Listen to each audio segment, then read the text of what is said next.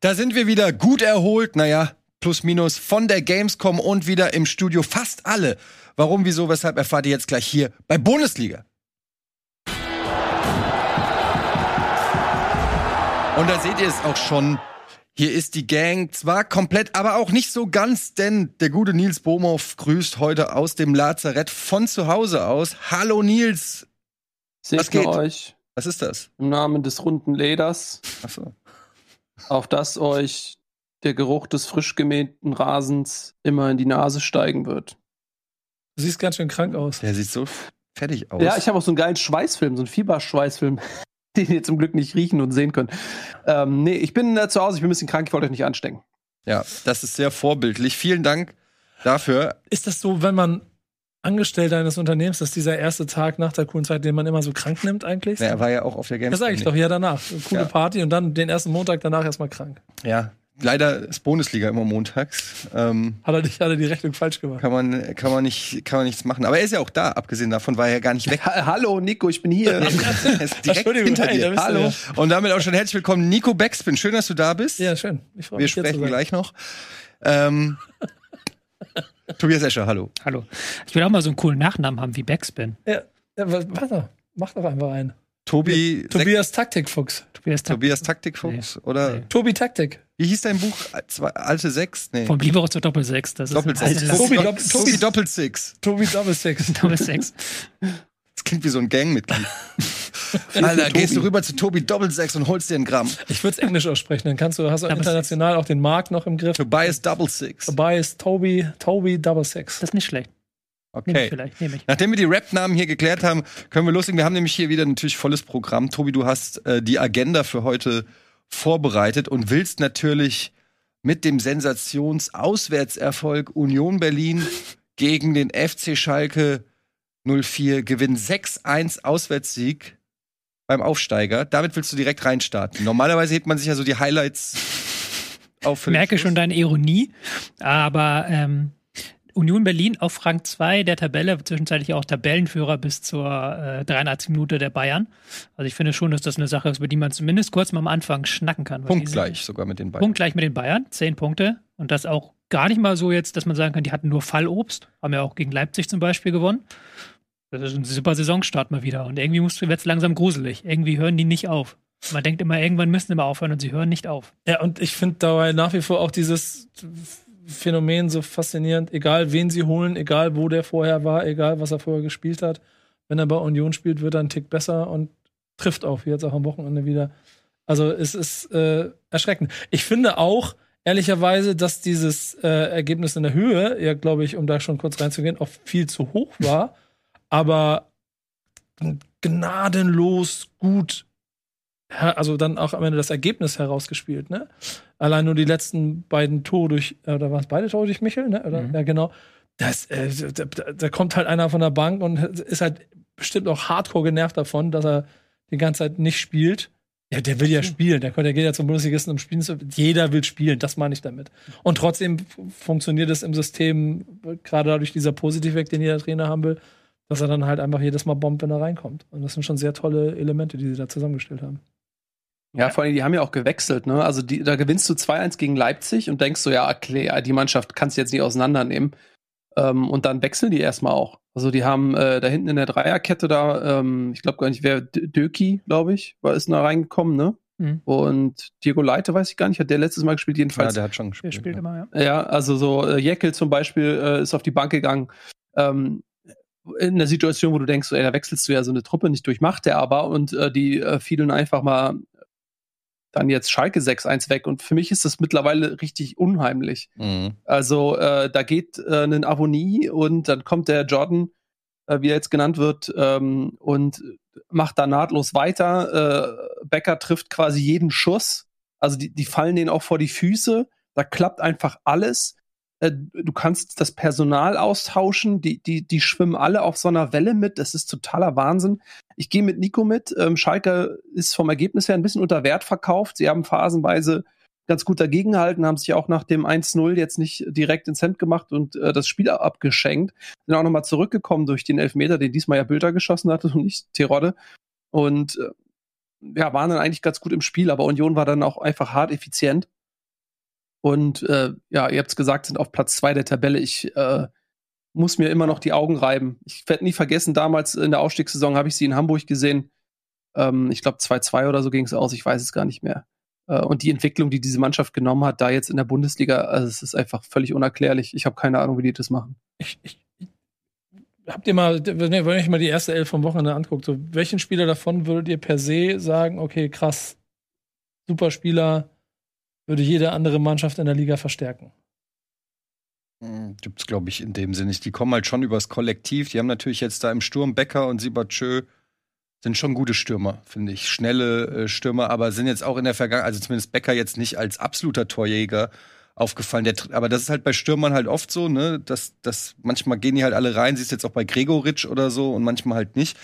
Aber ich finde halt, was Nils gesagt hat, ähm, ja, schließe ich mich an, das ist schon krass, was Union da macht. Allerdings muss man auch sagen, es ist jetzt vierter Spieltag, es kommt noch die Euroleague-Belastung dazu, da muss man mal gucken.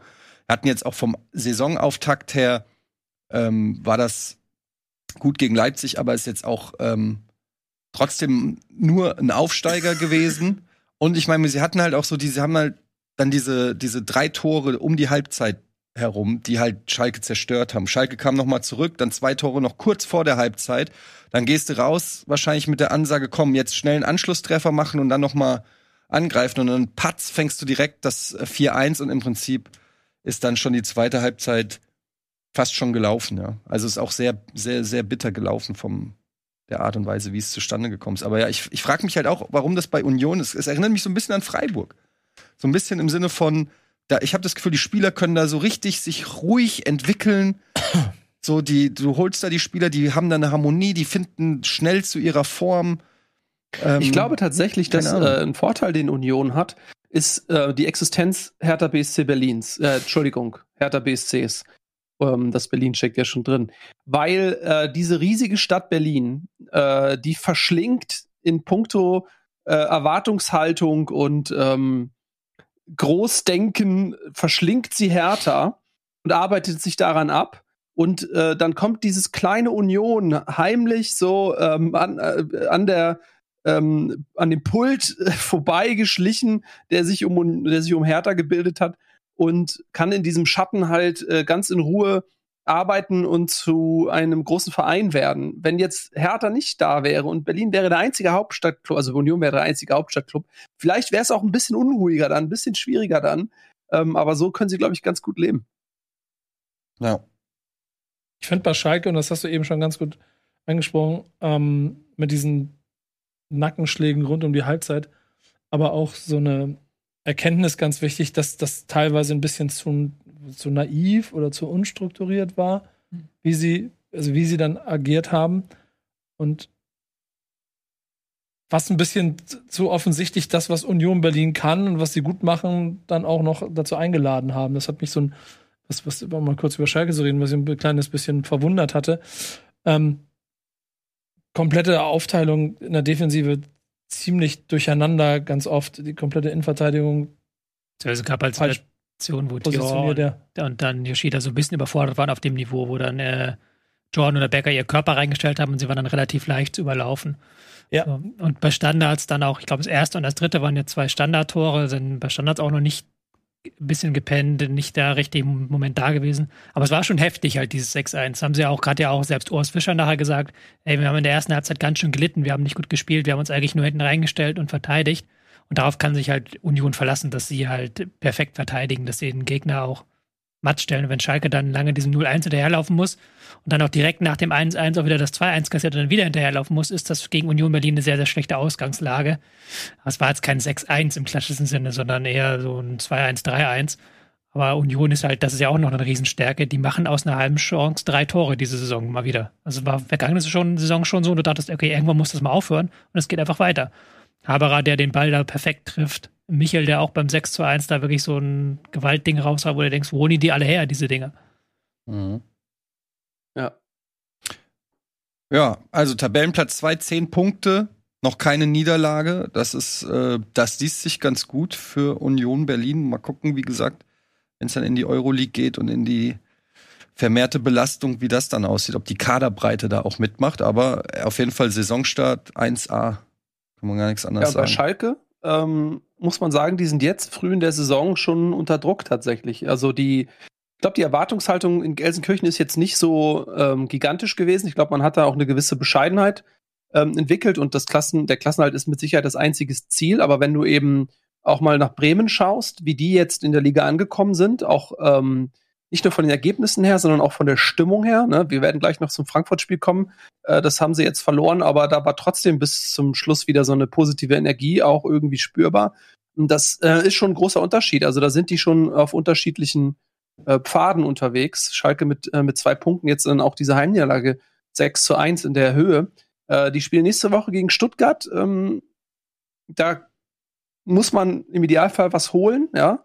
Ähm, das ist natürlich jetzt viel zu früh für irgendeinen Abgesang, aber man sieht schon ganz klar, also dass, dass Schalke im Gegensatz zu Bremen sehr, sehr, sich sehr, sehr viel schwieriger tut, in der Liga anzukommen. Ja, jetzt kommen wir jetzt ein bisschen in die Wochen der Wahrheit so für Schalke. Also erstmal das ähm, Stuttgart-Spiel, gesagt hast, ich glaube, danach kommt auch Bochum und dann kommt schon das Derby gegen ähm, BVB. So sind schon drei Spiele, die so einen richtungsweisenden Charakter haben für Schalke. Ich würde jetzt noch keine Alarmglocken schrillen lassen, dafür war das jetzt auch ein zu extremes Spiel. Aber man merkt schon, dass, dass die, da eine Qualitätsverschiebung einfach stattgefunden hat. Ist ja logisch. Schalke ist ein Aufsteiger und Union ist eine Mannschaft, die jetzt äh, zweimal in der Europa League spielt.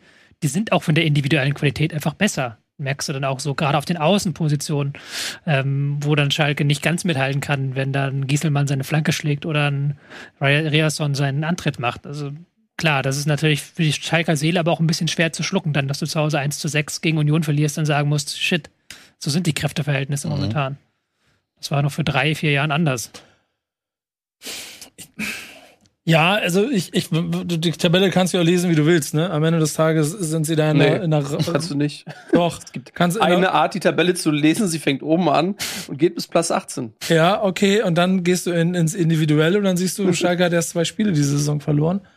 Ähm, das Torverhältnis ist halt das, was ein bisschen schmerzhaft war und das war vor diesem Spiel auch nicht ganz so schlimm. Die, die, ich glaube, wenn wir diesen Vergleich aufmachen, sie, sie haben wir letzte Woche ja auch schon drüber gesprochen, sie spielen anderen Fußball und sie wollen es damit auch anders machen und die letzten Spiele haben gezeigt, dass es da immer für 70 Minuten gereicht hat, was sie machen wollten. Dann sind sie irgendwann eingebrochen. Dieses Mal sind sie vom Gegner nach fünf Minuten gleich, gleich ähm, quasi hops genommen worden ich glaube trotzdem, also dass sowohl Erwartungshaltung als auch das Gesamtpaket bei Schalke sich dessen voll bewusst ist, dass sie da also seit Sekunde eins Abstiegskampf haben und macht da, glaube ich, noch mir keine Sorgen darum. So, da gibt es ganz andere Mannschaften im Keller, wo sich das schon negativer anfühlt, als im Moment bei Schalke. Selbst, also 6-1 ist alarmierend und zu Hause äh, äh, in dem Stadion und mit einer dann wirklich komplett überforderten Innenverteidigung in ganz vielen Situationen, das sind alles Alarmsignale. Ähm, aber ich würde sie noch nicht so schlecht sehen gerade. Das Gute ist ja auch, in Anführungszeichen, das Gute, dass halt von den Teams, die wir vor der Saison als Abstiegskandidaten gesehen haben, hatte Werder einen relativ guten Saisonstart mit fünf Punkten, sind aber auch nicht unendlich weit weg. Nee. Und ansonsten sind die halt alle da unten mit Bochum mit null, Hertha mit einem, Augsburg mit drei, Stuttgart mit drei. Also da ist niemand jetzt irgendwie weggezogen, von dem Schalke sagen müsste, mit dem müssen wir uns jetzt hundertprozentig messen. Also da ist es noch relativ eng. Da kann man jetzt, wie gesagt, wenn du jetzt die Spiele, die beiden kommenden Spiele gewinnst gegen Stuttgart und Bochum und dann im Derby eine gute Leistung machst, dann ist die Stimmung auch wieder hier oben. Und Union wird Tabellenführer nächste Woche dann im Heimsieg gegen den Tabellenführer, ne? Ja, ist geil, gegen Bayern, ne? Topspiel. Mhm. Topspiel. Ja. Wahnsinn, ne? Okay, machen wir weiter, wenn wir schon beim Meisterrennen sind, sozusagen. Bayern München gegen Gladbach 1-1 muss man sagen, Gladbach mittlerweile so ein bisschen der Angstgegner von den Bayern. Ähm, haben auch lange 1-0 geführt.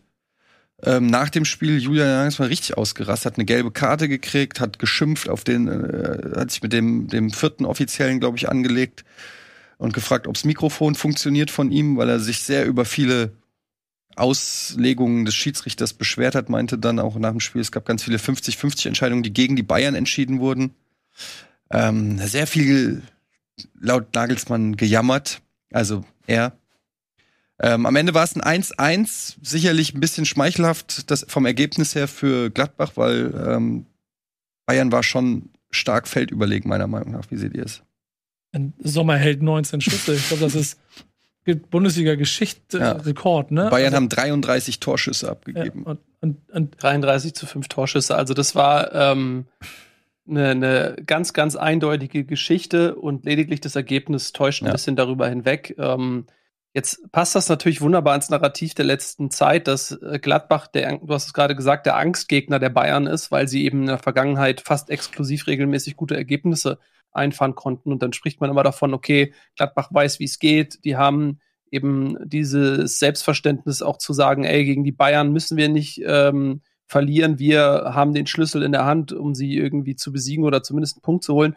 Ähm, und das kann man jetzt wunderbar wieder anführen. Aber ich finde, wenn man das Spiel gesehen hat und wenn man sich auch die Statistiken anschaut, dann muss man ganz klar sagen, dass da eine Menge Glück und eine Menge Sommer im Spiel war. Der hat natürlich ein überragendes Spiel gemacht. Es waren auch so viele Abschlüsse sehr zentral, muss man auch dazu sagen.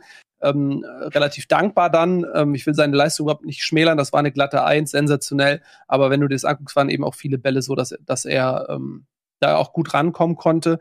Ähm, und wenn die Bayern da ein bisschen mehr Präzision Fortune im Abschluss gehabt hätten, dann kann das Spiel auch 5-1 ausgehen. So, ähm, deswegen würde ich da jetzt nicht zu viel drüber diskutieren. Wahrscheinlich reden wir gleich auch noch mal über Lewandowski, ob sie mit Lewandowski vielleicht gewonnen hätten oder so. Auch da ähm, kann ich ja schon mal vorwegnehmen, würde ich jetzt auch nicht zu viel interpretieren. Klar, möglicherweise hätte ein Lewandowski da äh, den einen oder anderen besser reingemacht. Aber die Bayern haben trotzdem sehr, sehr starkes Spiel ähm, abgeliefert und äh, wir sind nicht an dem Punkt, wo wir die Meisterschaftsgratulation letzter Woche zurücknehmen müssen, denke ich, oder? Nee, das glaube ich auch. Interessant ist, dass De Licht eingewechselt wurde als Stürmer.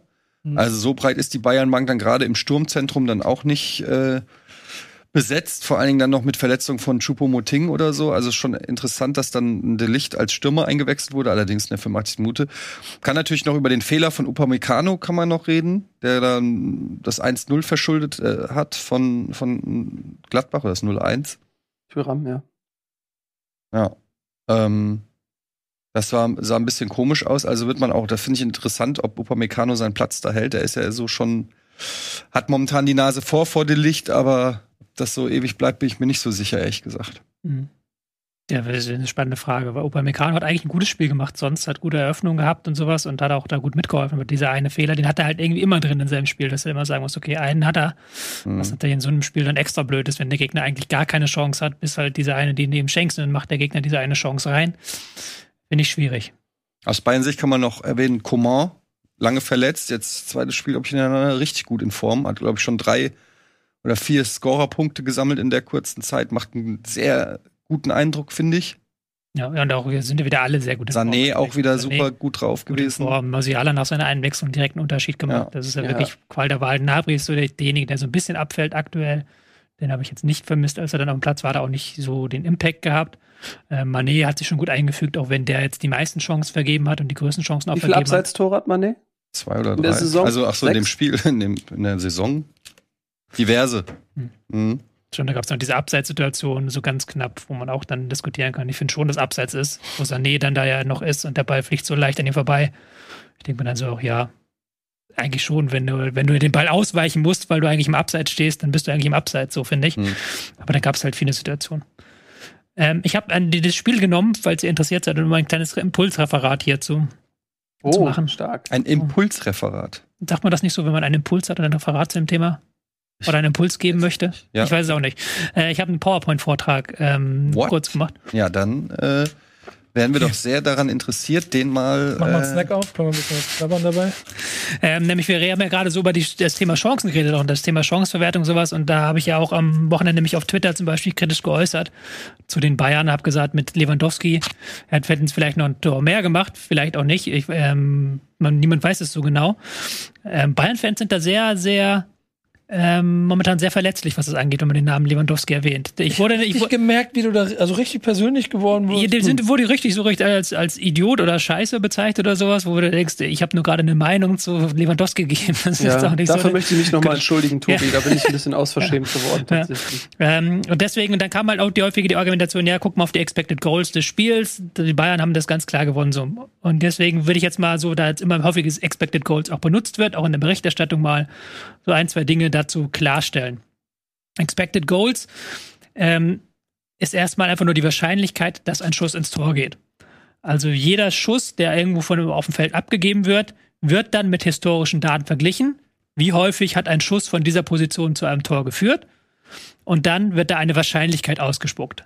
Ein Prozent, wenn ein Prozent der Schüsse von dieser Position im Tor gelandet sind in der Geschichte der Bundesliga, dann hast du eine 1% Wahrscheinlichkeit, also 0,01 Expected Goals. Geht weiter. Ich höre dir zu. Ist doch nicht ein Fehler. An der größer als den stimmt. Also, okay, hm, weiter.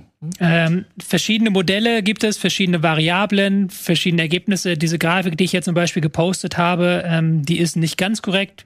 Ähm, die ist so, so sehr, sehr, sehr simpliz- simpliziert, dass jeder Schuss von hier 0,1 bis 0,2 Expected Goals hat.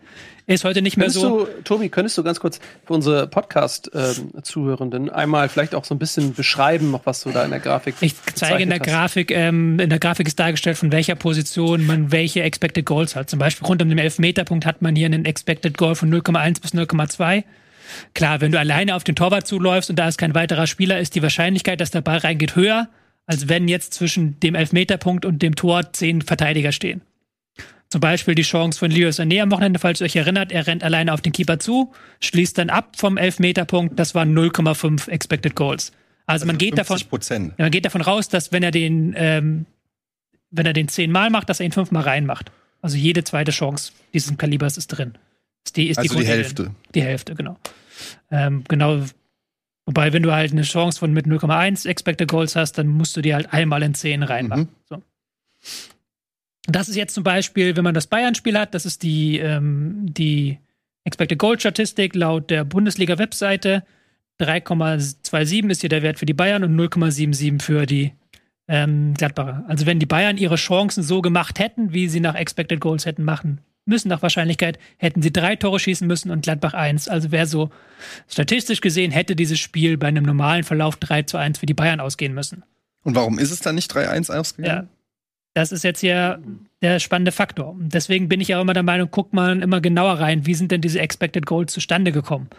Ähm, wenn man auf dieses Spiel zum Beispiel schaut, sieht man hier sehr krass, das ist die Kurve, wie die Expected Goals zustande gekommen sind. Blaue sind hier die Bayern, gelb sind Gladbach. Gladbach sieht man hier, die haben ein Tor geschossen und das war eigentlich ihr Expected Goals Wert hauptsächlich, sonst haben die keine Chance gehabt.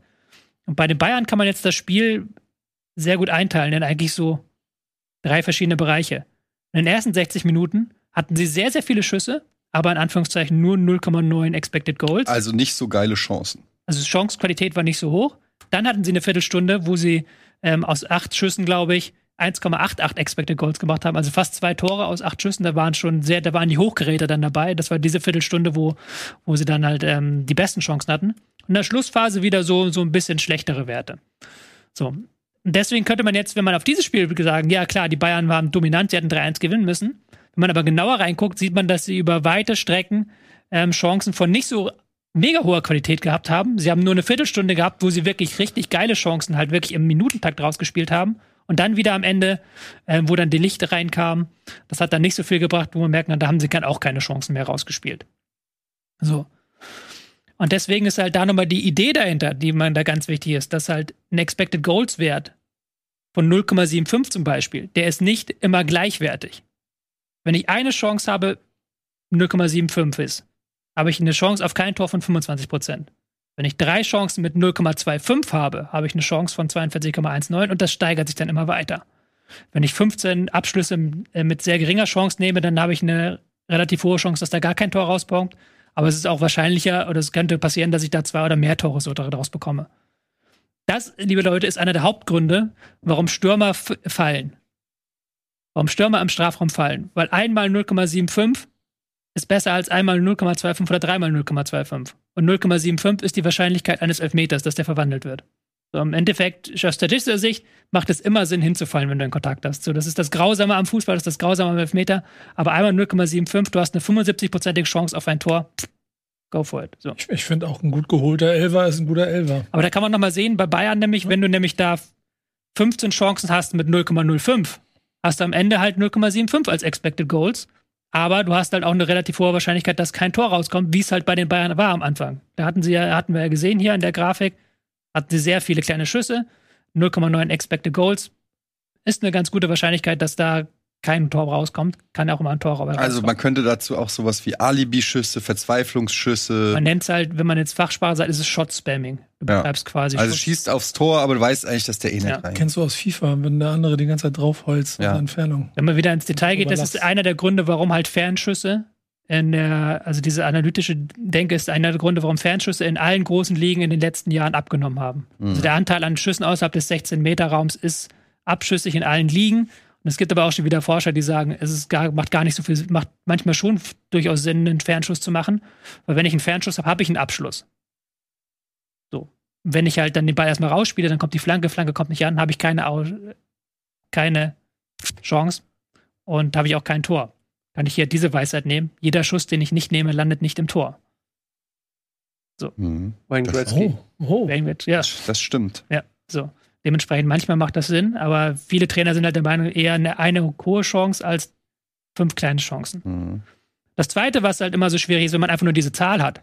Wenn ich jetzt mal in die Daten reingucke, was sind denn diese Schüsse? Was hat denn diese Expected Goals zustande bekommen? Dann hast du hier, zum Beispiel, sieht man jetzt hier nicht mehr ganz so gut, hast du zwei sehr, sehr gute Manet-Chancen, wo er den Ball schießt. Musiala. Du hast aber auch eine Musiala-Chance, Also. 0,34 mit dem Kopf.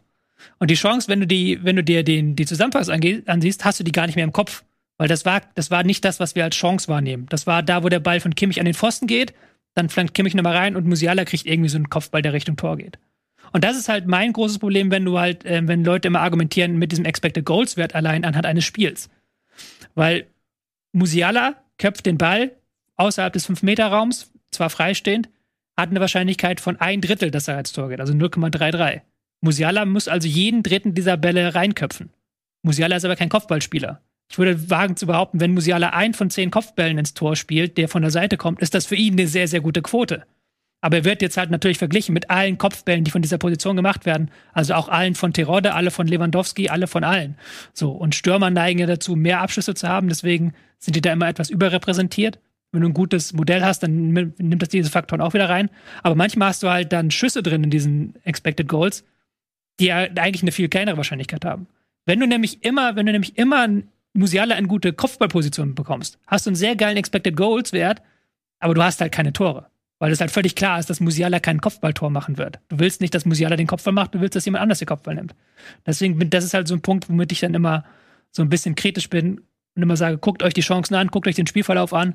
Es gibt dann nämlich durchaus, wenn man jetzt diesen Spielverlauf sieht, die Kritik, die man Bayern machen kann, dass sie sich halt 60 Minuten lang keine Großchance rausgespielt haben. Sie hatten sehr viele Chancen nach Standards, sie hatten sehr viele gute Fernschüsse, sie hatten so Schüsse im, im, im Pulk, so.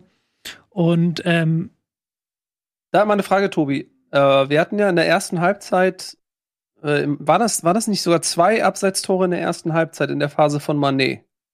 Ja, Die, sehr, die waren ja sehr knapp. Das heißt, jetzt gerade insbesondere die Szene, als äh, Sané sein Popo einzieht, äh, um im passiven Abseits zu bleiben und äh, nach längerer VAR-Konsultierung wird das dann als aktiv gewertet und das Tor wird aberkannt.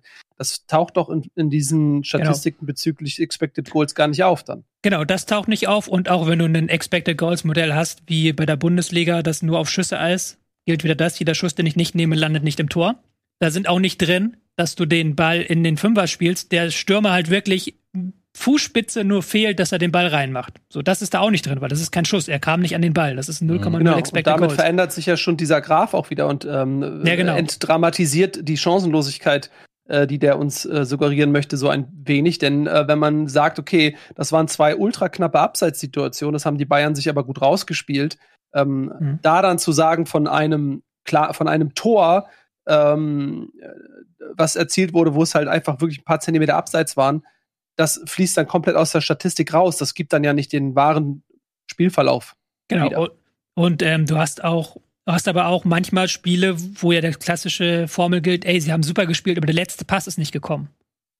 Der letzte Pass, die haben also alles gut rausgespielt, der letzte Pass hat nicht funktioniert. Und das ist dann auch nicht in den Expected Goals drin. Dann hast du halt irgendwie einen ex- schlechten Expected Goals Wert, obwohl du eigentlich bis zum Strafraum voll geil gespielt hast und dann nur dieser eine Pass immer ein paar Zentimeter daneben war. Ist auch nicht geil, aber ist jetzt auch nicht unbedingt schlechter als eine Mannschaft, die eben gar nicht in den Strafraum kommt und dann zehn Verlegenheitsschüsse aus 30 Metern macht. So. Mhm.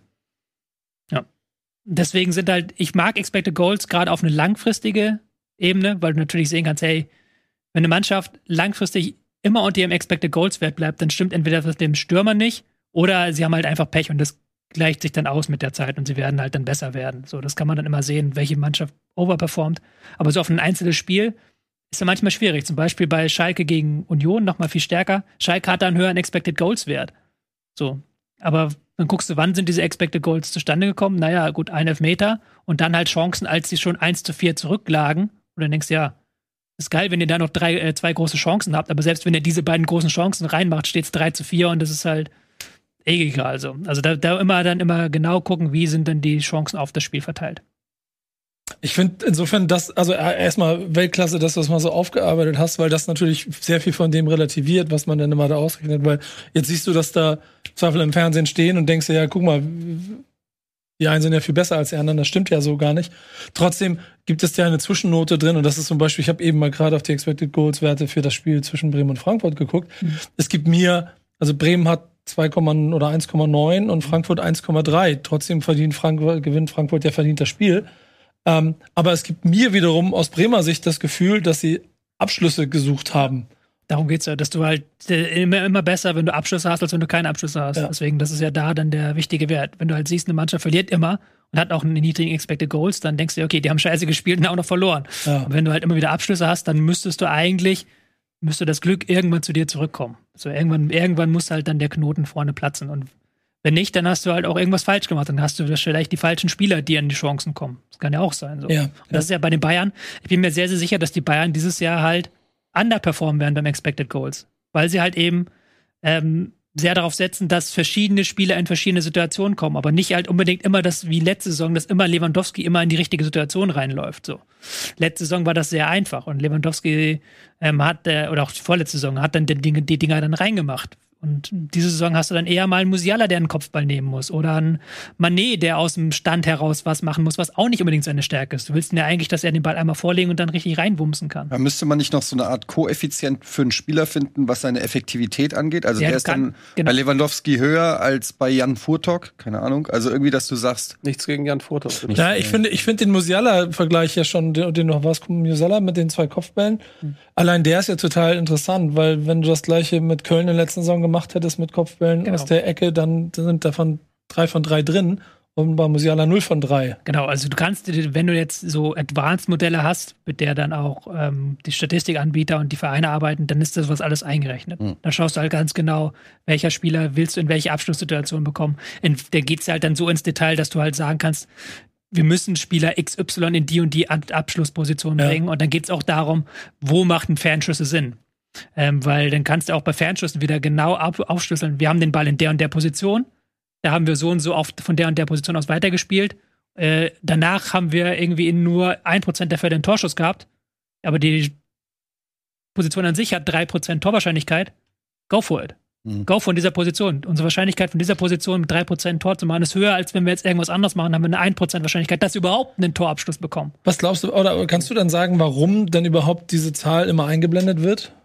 wahrscheinlich, also einfach, weil man sie hat und weil sie auch manchmal auch gut und interessant ist und dann einfach um sich sein eigenes, seine eigene Meinung nochmal zu, zu hinterfragen, so, okay, war das Spiel gerade tatsächlich so extrem? Ja, jeder Schalke-Fan würde ja aber sagen, ja, guck mal, eigentlich haben wir, wir haben ja total unverdient gegen Union Berlin verloren. Aber auch ganz klar, weil es auch eine, ich weiß nicht, ob AWS oder Amazon dafür bezahlt. AWS macht ja die Daten für die ja. Bundesliga, aber dass da immer Powered bei AWS steht und dass da halt immer dieselben Zahlen immer zum selben Moment kommen in der Bundesliga-Übertragung, ist ja auch dieses Speed. Kommt dir immer fünf Minuten vor Abpfiff, kannst du die Uhr nachstellen, okay, jetzt wird angezeigt, wer der schnellste Spieler heute war. Powered by AWS. Ich glaube, mhm. das ist verkauft einfach. Ja. Aber es ist ein interessantes Feature. Ähm, in Amerika, die sind ja äh, regelrechte Statistisch, äh, Statistikfanatiker, da gibt es ja irgendwie, also zu allem, das ist ja unfassbar, was sie da für Daten haben. Das gibt einem natürlich auch ein bisschen Fleisch, noch ähm, sowohl als Kommentator als auch so als Fan drüber zu diskutieren und so weiter. Von daher finde ich das auf jeden Fall sehr interessant, aber auch nicht immer hundertprozentig ähm, aussagekräftig tatsächlich. Eine Sache wollte ich noch sagen zu den Fernschüssen. Das kann ja äh, zum Beispiel auch, wenn du als Mannschaft sehr auf Standardsituationen setzt und sagst, okay, wir sind bei Ecken oder so besonders gut, dann ist natürlich auch das eine Option, über Fernschüsse zu versuchen, wenn er nicht reingeht, zumindest irgendwie zu einer Ecke oder so weiter zu kommen. Ne? Ja, es gibt auch Mannschaften, die halt zum Beispiel auf ähm, sehr stark auf Defensive und auf Pressing setzen. Wenn du natürlich einen Fernschuss dann neben das Tor schießt, hast du Zeit, dich wieder zu ordnen, du kannst dich wieder in die Defensive aufstellen. Das ist ja was anderes, wenn du versuchst durchzuspielen, dann Fehlpass spielst und der Gegner dann eher eine Konterchance hat. Also ein mhm. Schuss ist im Idealfall immer der Absch das Ende eines Angriffs. Und ähm, entweder kriege ich dann so einen Flipperball, das ist ja dann nochmal so Chaos, und dann kann ich pressen, oder ich krieg, der Schuss geht vorbei, okay, gehen wir wieder zurück. Dings. Na gut, das war auf jeden Fall mal ein Impulsreferat zu dem Thema. Vielen Dank. Wow, ja, super. Das Bild. Ja, sehr gut. Hast du dir das selber gebaut, Autor? Das ist ja eigentlich echt schon das Plattencover steht auch schon fest. Das ist Ja, ja äh, halt echt. Toby Ritchie. Du das da am Saxophon? Sunday Morning Love. habe ich extra aufgenommen für uns. Stark. Gut. Ähm, ja, wollen wir noch ähm, weiter über Bayern äh, Gladbach reden oder ist alles gesagt Alles gesagt. Und wir äh, moven on. Ja? Let's move on. Also ich glaube, zum Bayern muss man jetzt auch nichts sagen. Das war jetzt äh, eh, trotzdem mega die gute Leistung, auch wenn das jetzt sich im Ergebnis nicht hundertprozentig wiedergespiegelt hat, aber an den Vorschusslorbeeren, ähm, die die Bayern hier von uns ständig kriegen, hat das jetzt auch wenig geändert, muss man sagen. Und Gladbach ist äh, auf jeden Fall auch gut in die Saison gestartet. Zwei Siege, zwei Unentschieden gegen die Bayern einigermaßen aus der Affäre gezogen. Glaube ich, kann man auch mit leben. Acht Punkte jetzt. Alles gut. Ähm, dann machen wir jetzt eine ganz kurze Werbung und nach der Werbung geht's hier weiter mit dem Kracher Werder Bremen gegen Eintracht Frankfurt. Auswärtssieg.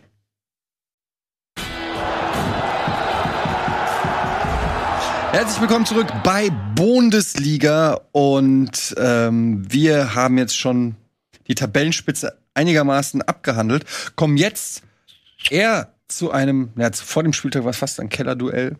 Zumindest ein, Reiß dich, reiß dich mal ein bisschen zusammen. naja, aus meiner Sicht. Ja, Ja. Äh, Werder Bremen. das war ein Sechs-Punkte-Spiel aus Frankfurt-Sicht. So würde ich es einfach So würde ich es auch sagen. Ähm, Werder Bremen gegen Eintracht Frankfurt. Ich habe es natürlich mir komplett angeguckt. Äh, du warst verhindert. Was hast du denn gesehen vom Spiel? Ähm, viel Zusammenfassung, viel gelesen. Private Gründe, über die ich auf die ich nicht weiter eingehe, ähm, machten es mir unmöglich, auch nur eine Minute davon zu gucken. Aber ich habe. im Knast keinen Nee. Sky oder? Nee. Sehr gut, das. Aber ich habe äh, ich hab, äh, der WhatsApp-Gruppe äh, ge, ge, ge, ge, beobachtet, wie du dich dann doch zurückgehalten hast, was ich persönlich sehr gut fand. Ja, weil ich schnell bei dem Spiel gemerkt habe, dass äh, Jubel nicht lange währt. Habe ich dann relativ schnell äh, gemerkt, komm halt erstmal die Fresse, mal gucken, wie sich's entwickelt ähm, nach dem 1-0. Und so war es ja auch. Es war ja auch wirklich ein wilder, offener Schlagabtausch. Ein sehr unterhaltsames Spiel, muss ich sagen. Beide Mannschaften mit, mit Vorwärtsdrang. Ähm, meine kurze Einschätzung ist, dass das Ergebnis auf jeden Fall, also der Sieg meiner Meinung nach für die Eintracht schon in Ordnung geht, war meiner Meinung nach schon auch die bessere äh, Mannschaft in der Spielanlage. Aber Bremen halt, was man auch schon gegen Dortmund gesehen hat, ähm, geben halt nicht auf, die Penner. Bis zum Schluss glauben die irgendwie an sich und glauben, dann wechseln sie ja noch mal irgendwelche Kanten auf den Außen ein, die dann auch noch mal ziehen. Und ähm, ja, was ich so gesagt habe über die Eintracht in den vergangenen Spielen, man sieht, dass dieser Motor langsam rankommt. Man, glaube ich, kann schon erkennen, dass die Eintracht über gerade in der Offensive über enormes Potenzial verfügt. Jetzt mit Kolomuani, der ist einfach eine Maschine. Ich sag euch, der ist nächstes Jahr schon wieder weg. Nächstes Jahr ist er schon in der Premier League. Ähm, absolute Maschine. Du hast mit Lindström, mit ähm, ähm, ähm, ähm, gut, Knauf saß jetzt auf der Bank, aber äh, mit äh, Kolomoani, Lindström, ähm, dahinter Götze und Kamada hast du halt eine, so richtig geile Playmaker, die dann diese Geschwindigkeit auch nutzen können, immer wieder tiefe Pässe spielen können. Auch mit So natürlich einer, der so diese, diese Quarterback-Funktion macht, Rode gut abgeräumt. Also Eintracht richtig gut drauf. Pellegrini hat mir auch wieder gut gefallen. Ähm, eigentlich ist der große Schwachpunkt, muss man sagen, zurzeit die Innenverteidigung bei der Eintracht, zumindest mit Endika und Tuta. Die kommen nicht so richtig rein. Ist halt jetzt eine Viererkette. Vielleicht müssen die das auch erst wieder verinnerlichen. Aber ich mache mir nach wie vor nicht so krass Sorgen um die Eintracht. Ich finde, die haben eine gute Mannschaft und es flutscht immer mehr. Und ähm, ich glaube, ja, jetzt muss es nur noch so justiert werden, dass das nicht zu sehr offensiv alles nach vorne geschmissen wird und hinten immer so diese Konteranfälligkeit bei der, bei der Eintracht äh, so krass ist. Ja, ich, ehrlicherweise gewinnt Frankfurt das Spiel ja auch, wie du schon sagst, auch verdient, weil sie aber auch einfach in vielen Punkten konsequenter offensichtlich agiert haben und Bremen viele Fehler zugelassen hat. Wenn ich sehe, wie normalerweise in dieser Saison Bremen immer am Anfang den Gegner überraschen will, hat Frankfurt das jetzt dieses Mal genauso gemacht und dann auch gleich im Prinzip schnell das 1-0 auch relativ verdient gemacht. Da fand ich ganz lustig, äh, Trapp in dem Interview, wie er meinte, äh, dass er sich darüber freute, dass Götz endlich mal aufs Tor geschossen hat, Hm. ähm, was er vorher nie gemacht hat.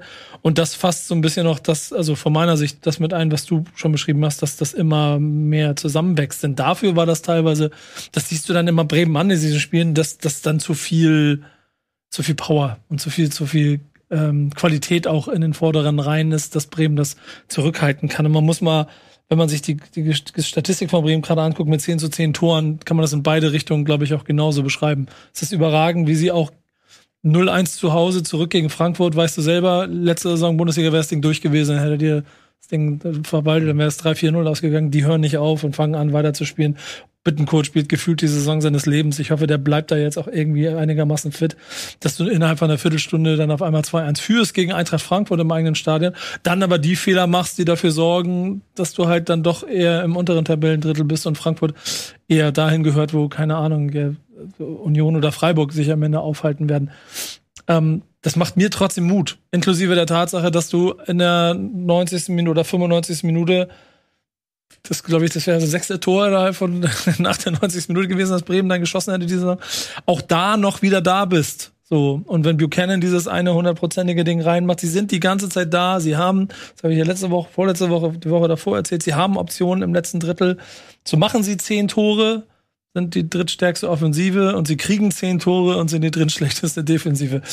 Ähm, trotzdem lebe ich ganz gut damit und nehme aus dem Spiel für mich mit, du hast halt gegen eine bessere Mannschaft verloren, aber du gehst wieder mit erhobenem Hauptes raus. Ich finde ganz ähm, bedenklich äh, eigentlich, dass man beim Stand von 2-1 zwei Kontertore kassiert. Ne? Also es war natürlich nach Fehlern auch. Muss man kurz, ähm, das, das, der 3-2 war kein Kontertor.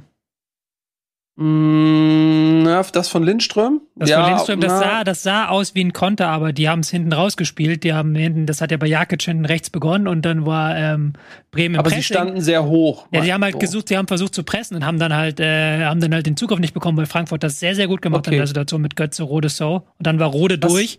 Ja, ja, das war aber kein ja. Kontertor. Das habe ich nämlich okay, schon wieder am Wochenende ich an gehört. Die Korrektur, aber, ja. Nehme ich an die Korrektur, worauf ich eigentlich hinaus wollte, und dann ist das vielleicht auch gar nicht mehr so entscheidend, ist, dass äh, Bremen ähm, bei diesen beiden Toren Frankfurt eben sehr viel Raum gelassen hat, sehr viel freie Wiese zwischen Pavlenka und der letzten Abwehrreihe. Und wenn äh, Frankfurt mit Kolo, äh, Kolomani und Lindström vorne spielt, die beide super schnell sind, und dann hast du eben die Spieler im Mittelfeld, die äh, Kamada und Götze heißen. In dem Fall war es, glaube ich, Rode, der diesen Steckpass auf Lindström gespielt hat so, dann spielst du eben den Stärken der Eintracht auch äh, in die Karten. So, weil wenn die erstmal auf die Reise gehen, dann wird's halt gefährlich. Kolo, äh, hat natürlich dann auch mit seinem Dribbling dann irgendwie drei Leute ausgetanzt. Äh, das war natürlich sensationell gemacht. Aber Lindström ist auch dann äh, frei auf Pavlenka gelaufen.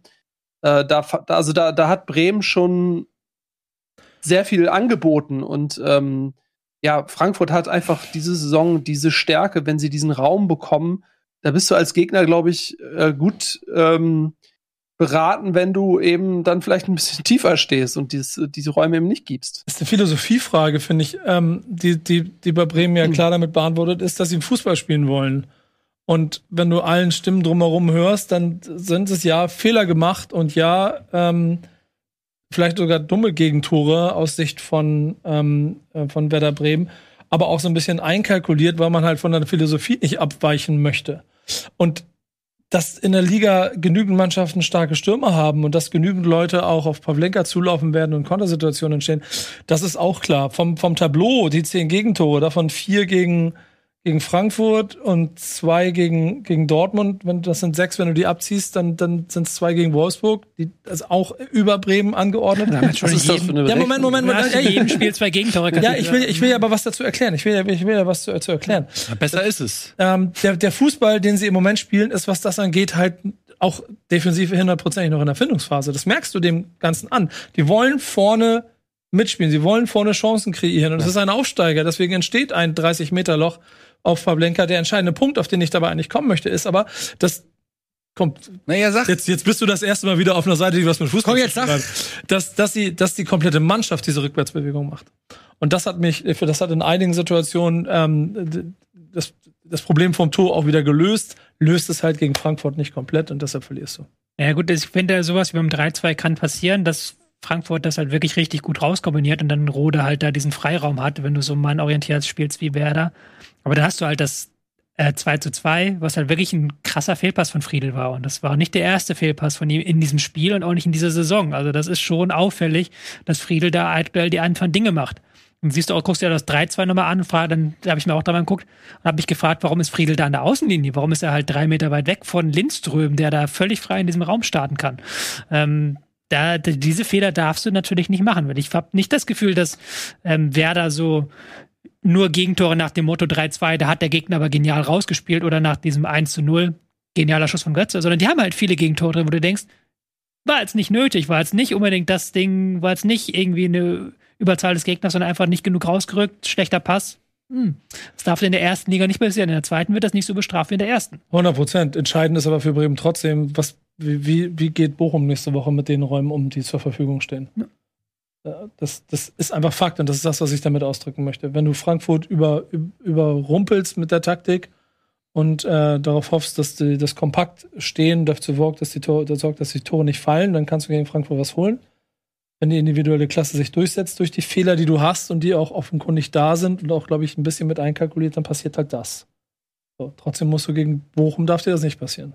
Ich möchte mal äh, was Lobendes sagen. Man kann natürlich jetzt äh, so äh, Trainer und Experten wie ähm, Tobias und ich, wir ähm, müssen natürlich dann immer auch in die offensichtlichen äh, Defizite dann auch einfach reinstechen. Mhm. Ähm, aber so als Fußballfan, der ich ja ähm, zu drei Prozent auch bin, ist das äh, einfach wunderschön anzuschauen gewesen. Und ich ähm, möchte da auch Bremen noch mal loben, weil sie natürlich aus der Position des Aufsteigers heraus auch einfach sagen können, ja, wir spielen gegen den Euroleague-Sieger. Die haben noch vor zwei Wochen im europäischen Supercup gegen Madrid eine sehr gute Partie abgeliefert. Wir stellen uns mal hinten rein. Sollen die doch mal machen. Ähm, das haben sie nicht getan, sondern sie haben äh, einfach ein Fußballfest abgeliefert. Und äh, da möchte ich mich als neutraler Fußballfan auch mal für bedanken, dass, äh, ja, sie, das war einfach ein wunderschönes Fußballspiel. So, und da ist Bremen Teil von, Frankfurt Teil von, und ähm, das finde ich sehr viel besser, als sich einfach hinten reinzustellen und zu, zu zerstören. So, ja, ist ja auch, muss man auch sagen, gehören zwei dazu. Frankfurt auch. Mir hat die Startaufstellung sehr gefallen. Also, dass man sagt hat, Boré, Malarium hat eigentlich zwei Stürmer, die lässt man beide auf der Bank und bringt dann halt mit Kamada, Götze, Lindström so eine richtig spielstarke ähm, offensives Mittelfeld, die auch dann, dann haben wir auch immer wieder versucht, das flach zu lösen. Hat mhm. nicht immer funktioniert, weswegen das Spiel in der ersten Halbzeit sehr, sehr hektisch war auch und dann sehr viel passiert ist. Aber das macht ja auch mehr Spaß, als wenn du dann sagst, okay, wir gehen jetzt mit dem Stürmer da vorne rein und gucken, dass wir tausend Flanken schlagen. Es ist insofern auch sehr interessant, weil durch den Kostic-Abgang, das hat auch Glasner in der Pressekonferenz gesagt, die Mannschaft und auch die Aufstellung war schon immer auch auf Kostic ausgerichtet, logischerweise. Und jetzt spielen die halt Viererkette. Jetzt ist ja quasi Knauf so ein bisschen ein Opfer äh, dieser äh, Viererkette, weil er jetzt nicht mehr diese Schiene äh, beackert, sondern nur noch als Rechtsaußen ist. Deshalb kommt er jetzt auch momentan nur von der Bank, hat aber auch nicht so gut die Saison reingefunden. Dafür fehlt der Eintracht jetzt ein, eigentlich ein klassischer Rechtsverteidiger. Buter, den sie geholt haben, immer noch verletzt. Jakic hilft da aus. Ähm, aber mit Pellegrini hast du halt jetzt dann in der Viererkette, zumindest auf der linken Seite, eine sehr gute Lösung gefunden. Und es ist halt interessant zu sehen, weil ich glaube, Glasner hat in, in Wolfsburg auch schon Viererkette mhm. spielen lassen. Das war, glaube ich, immer so sein bevorzugtes System und hat dann notgedrungen aufgrund eben auch der Kostic-Situation und so weiter bei der Eintracht diese Dreier-Fünfer-Kette gespielt. Und jetzt wird man sehen, ähm, wie sich das so weiterentwickelt. Ähm, Viererkette mit äh, Kamada, Götze, So, Rode ist natürlich super offensiv, keine Frage. Ne? Ein klassischer Zerstörer, ein Sechser in dem Sinne gibt's nicht. Aber dafür ähm, Mannschaften, die dann mitspielen wollen oder so, wird's dann auch, gibt's auch nicht so viele, glaube ich, die das machen werden. Auch äh, jetzt mal Bremen hin oder her, aber das sehen die Leute ja auch, dass die Eintracht wahrscheinlich eher aus dem Konter anfällig ist. Interessant. Mal gucken, wie es weitergeht. Ähm, du hast eben Bochum schon angesprochen. Bochum-Freiburg, das war das Freitagsspiel. Können wir auch schnell mal kurz drüber reden, über den nächsten Gegner von ähm, Werder Bremen. Ja, da zeigt, da zeigt aber auch genau das, was Bremen blüht. Ne? Also ich finde, weil Freiburg ist besser, Freiburg gewinnt auch äh, im Gesamten verdient, aber Bochum hätte am Ende mit dem Engagement, also wie, wie heißt das? Freiburg, aber Bochum hätte durch das Engagement trotzdem sich den Punkt erarbeiten können und dann wäre er nicht ganz unverdient gewesen, zumindest aus dem, aus dem letzten Drittel des Spiels. Ja, war eine, war eine Regenschlacht. Ne? Ich habe äh, ich hab das Spiel tatsächlich auf der Messe im, äh, waren wir abends essen, haben wir es auf der Leinwand geguckt und es war ja so krass, wie wie es da gegossen hat. Also das äh, habe ich schon gedacht, hoffentlich wird das nicht nur abgebrochen oder so. Eine richtige Wasserschlacht und zwar aber trotzdem sehr spektakulär. Viele Torchancen, ähm, geile Aktionen. Riemann sensationell gehalten, trotzdem bezwungen. Und Bochum ist halt einfach auch ehrlicherweise. Brutal effektiv. Bochum ist viel, viel besser als die null Punkte, die sie im Moment haben. Also ich meine, Freiburg ist brutal effektiv. Ja, Freiburg brutal effektiv. Ich weiß nicht, ob Freiburg war in diesem Spiel aber nicht brutal effektiv. Die hatten ja auch noch viel mehr Chancen. Die haben, wie oft haben die denn vor Posten Latte getroffen? Irgendwie. Aber Vincenzo Grifo macht den Elfmeter am dritten Versuch rein. Du hast vollkommen Irgendwie. recht. Äh, Freiburg ist überhaupt nicht effektiv. Ich habe versucht, eine Floskel einzubauen, habe gedacht, ich komme damit durch, aber ihr habt alle das Spiel gesehen und meinen Bluff gecallt. Ich habe keine Ahnung. Ist Freiburg effektiv? Ich, äh, in diesem Spiel, generell ja, generell sind sie voll effektiv. In diesem Spiel, Effizient. In diesem Spiel 4,51 Expected Goals für Freiburg. So. Das ist furchtbar, wie wir gerade erfahren haben. Ja, aber 4, jo, kannst du mal ein Tor draus machen. Ähm, auch hier wieder ein äh, kritischer Punkt Expected Goals System. Weil wenn du natürlich jetzt die Elfmeter von Grifo, das waren ja eigentlich drei Chancen, aber da kannst du ja eigentlich keine drei Tore drauf machen. Eigentlich darfst du da nur den Elfmeter zählen als Ach, wird dann aber, werden aber alle da drei? Wird dann die größte gezählt. Da wird dann eigentlich, wenn du ein gutes Modell hast, zählst dann nur die Größe. Größte Chance. Aber schlechte Modelle zählen dann alle Chancen. Was war denn da die größte Chance? Der Elfmeter oder der Schuss aus ich würde drei Metern? Ich würde sagen, der Nachschuss. schwierig. Der erste oder der zweite Nachschuss. Ja. Ist egal.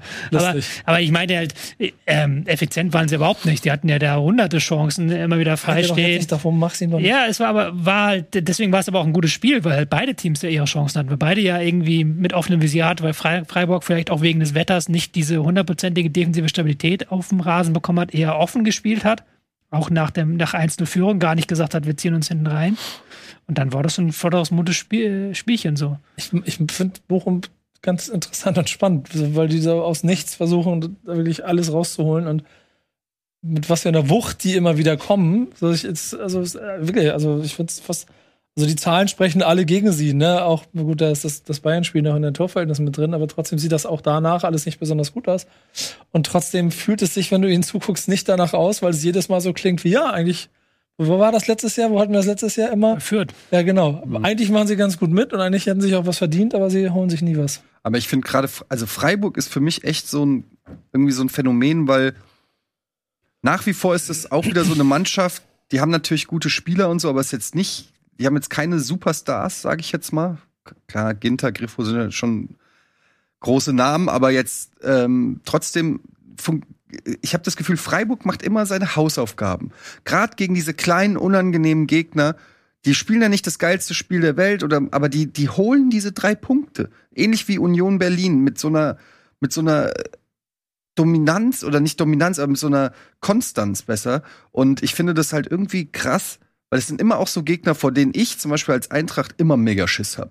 Union, Freiburg, so. Das sind immer die Spiele, wo ich denke, da da gibt's nichts zu holen. Ich rechne mir mehr aus gegen Dortmund und Leipzig als gegen Freiburg und Union. Wobei ich halt bei Freiburg die noch individuell stärker sehe als Union. Bei Union hast du vorhin zu Recht die Frage gestellt, welchen dieser Spieler würdest du irgendwo bei einer Top-Mannschaft sehen? Hast Höchst, du das nicht gestellt? Das hast du doch gesagt. Ich habe das, Oder du hast gesagt. Du hast gesagt.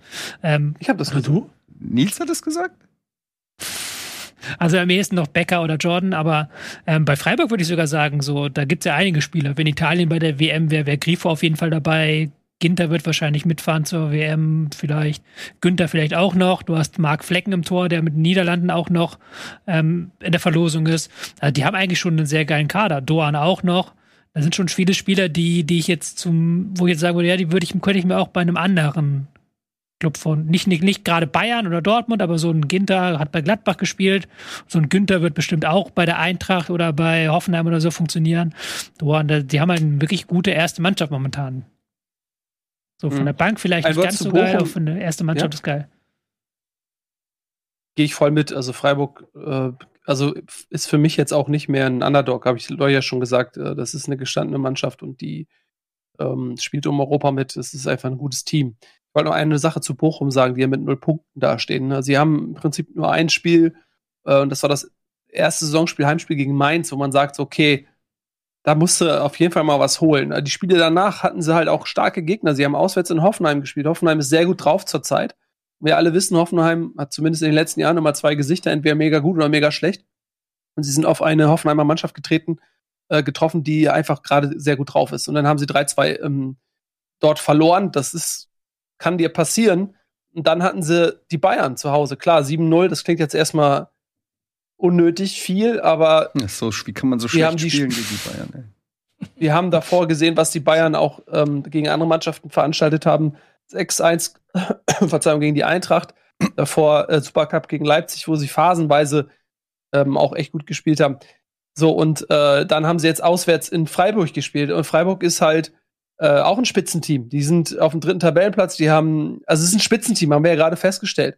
So, also das war auch ein schwieriges Auftaktprogramm Ja. äh, für Bochum, muss man tatsächlich auch mal Würde sagen. ich auch sagen. Die nächsten drei Spiele sind Werder Bremen, Schalke 04 und Köln. Also zwei Aufsteiger und erste FC Köln. Ich würde mal sagen, das sind schon von für, Boch, für Bochum, Bockum, Bockum, die, ähm, Bockum. die Wochen der Wahrheit. Weil wenn du da jetzt nichts punktest, dann musst du halt schon irgendwann sagen, okay, wo willst du dann die Punkte holen? Ja, nicht, dass man jetzt in Bochum sagen kann, Pflicht gegen Bremen oder so zu gewinnen, aber wenn ich gegen die Aufsteiger oder auch gegen vielleicht Köln, die jetzt auch nicht zu den Top-Teams der Liga gehören, irgendwo musst du ja deine Punkte dann holen, zumindest zu Hause. klares Sechs-Punkte-Spiel für Bochum und ehrlicherweise für Bremen ja auch.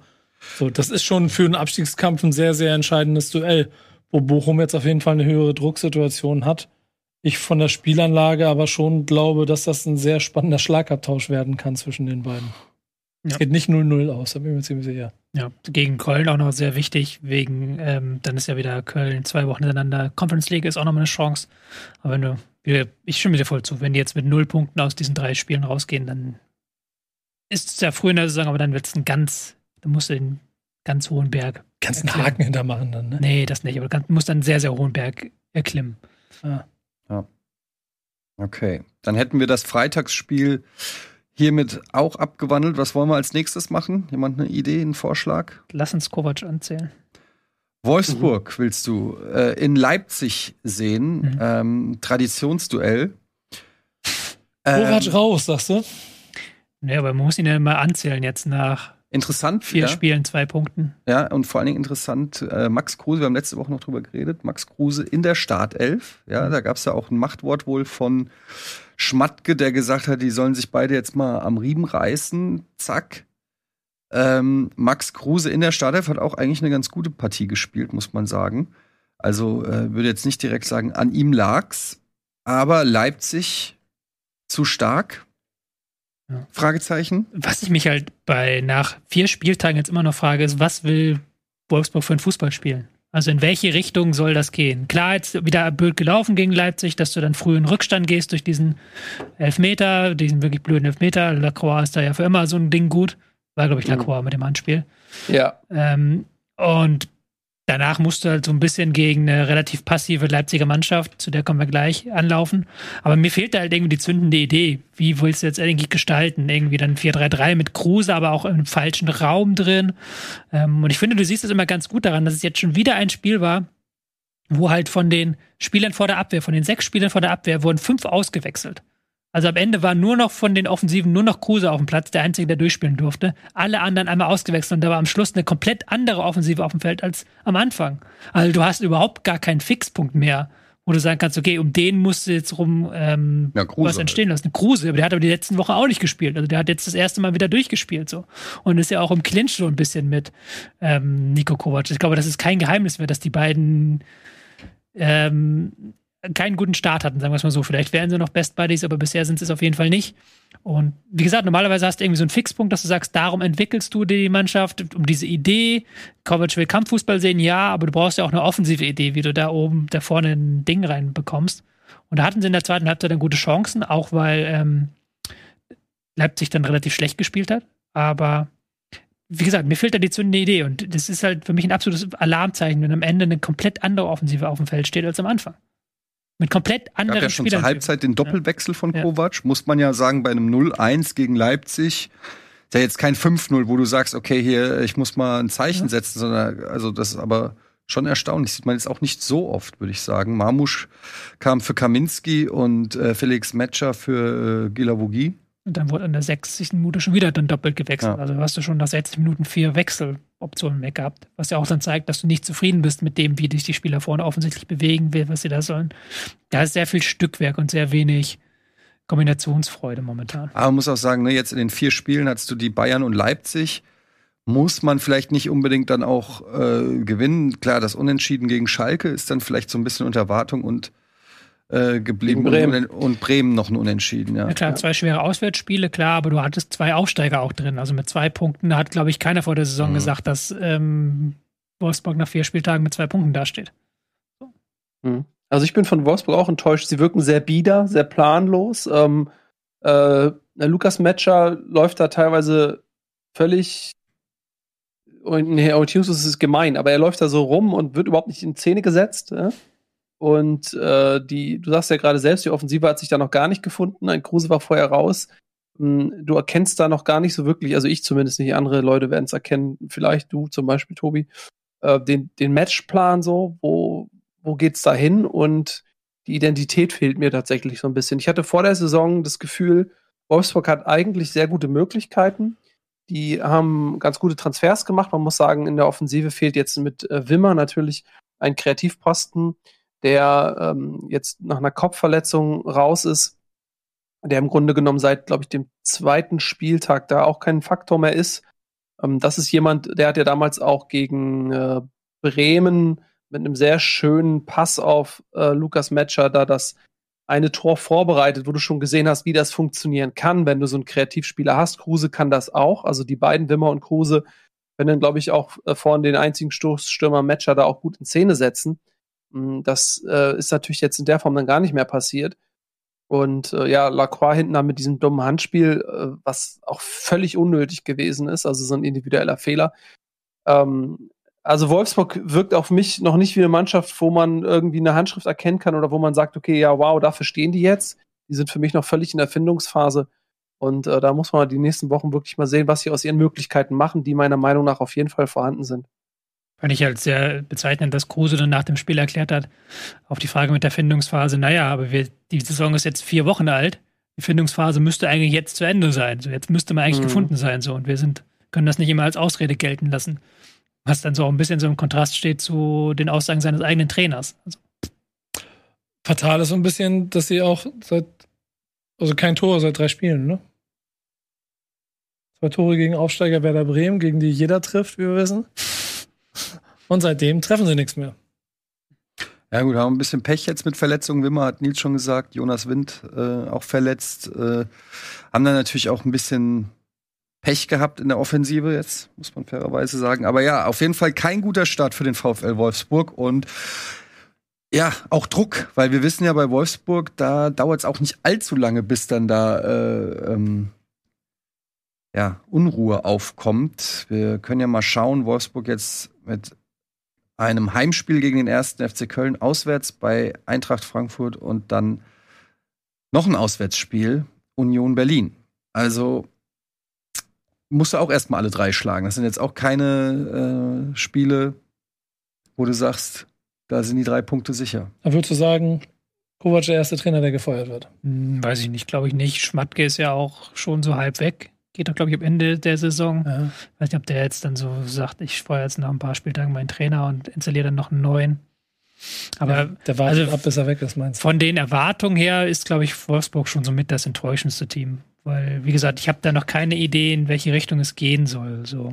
Mhm. Hast du bei Gladbach hast du sehr stark diese Idee, siehst du halt diese Idee, wo es halt hingehen soll. Ähm, bei Wolfsburg so gar nicht. Apropos ideenlos. Lass uns doch zu Hertha gegen Borussia Dortmund kommen. Äh, ein Satz noch zu Leipzig, die fand ich Ach so. auch nicht gut. So, jetzt kannst du zu Hertha. Stimmt, wir haben gar nicht über Leipzig geredet. Schade. Der hat dir da wieder kein Werner diesmal. Aber Silva auch komplett abgemeldet. Ein Kunku führt die. Torschützenliste an. für die Torschützenliste an, aber ansonsten hat er auch ein paar Dinger verhauen. Olmo gut in Form, Bock. hat Bock, aber in der zweiten Halbzeit dann auch sehr passiv geworden, wieder ähm, Leipzig ohne selber Konter zu setzen. War auch jetzt nicht das beste Leipzig-Spiel, aber ich glaube, das Ergebnis haben sie gebraucht. Werner von der Bank. der Werner von der Bank, dafür ist Silva. War, Und, war Alter, erkältet, muss man sagen, ne? Ah, Also war kein, äh, das ist natürlich jetzt kein Fingerzeig von Tedesco. Man könnte das jetzt ja, wenn man äh, denkt, oh, der war fit, das ist jetzt hier irgendwie eine Message von wegen, ich brauchte Werner gar nicht oder so. Also der, der war erkältet und ähm, deswegen hat er nicht von Anfang an gespielt. Message eher Richtung Aber- Henrichs, der nach irgendwie in der ersten Halbzeit ausgewechselt wird. Entschuldigung. Nee, nee, ich, ich wollte nur einen doofen Witz machen, weil, weil, weil, weil bei uns Nils, obwohl er erkältet ist, von Anfang an spielt. Ja, aber der, auch von der, der. der ist jetzt verloren gegangen auf dem Weg, weil die ja schnell weitergegangen sind. Ja. Ich finde, bei Leipzig aber gilt das Gleiche, was du über Wolfsburg sagst, eigentlich, ne? Also, das hast du ja auch schon oft genug betont. Und das merkt man ja auch in allem, was sie im Moment machen. Das, weil dieses Spiel ist eine, eine, ein schnelles 1-0. Ne? Das Auch mit Glück. Genau, dass mit, das ein bisschen auch unter individuellen Fehlern stattfindet und das ist ein 2-0, das nur stattfindet, weil ihm das glücklich gegens, gegens Bein in der 90. Minute fällt, eine halb gute Flanke. Timo Werner, das war nicht vorher so fatal, so ein Ding, glaube ich, aus sechs Metern, also da hat niemand so drüber gesprochen, der ist so schon mal Ja, so Das zwölf, Ding, was zwölf Meter am Tor vorbeigeschossen hat, gefühlt. So, diese also, Bogenlampe da oder was. ja, Naja, weiter das war- vorbeigeschossen, Mhm. als er dran war. Und Ja. Ähm, Timo Werner ist halt, der hat halt äh, überragende Fähigkeiten. Ähm, schießen aber es nicht, oder? nein, das ist, ist das so. Also der, der hat die Fähigkeit natürlich viele Chancen, sich zu erarbeiten durch seine Laufwege, durch seine Geschwindigkeit und so weiter. Aber ähm, also andere Spieler würden gar nicht erst diese Vielzahl an Chancen sich erarbeiten können.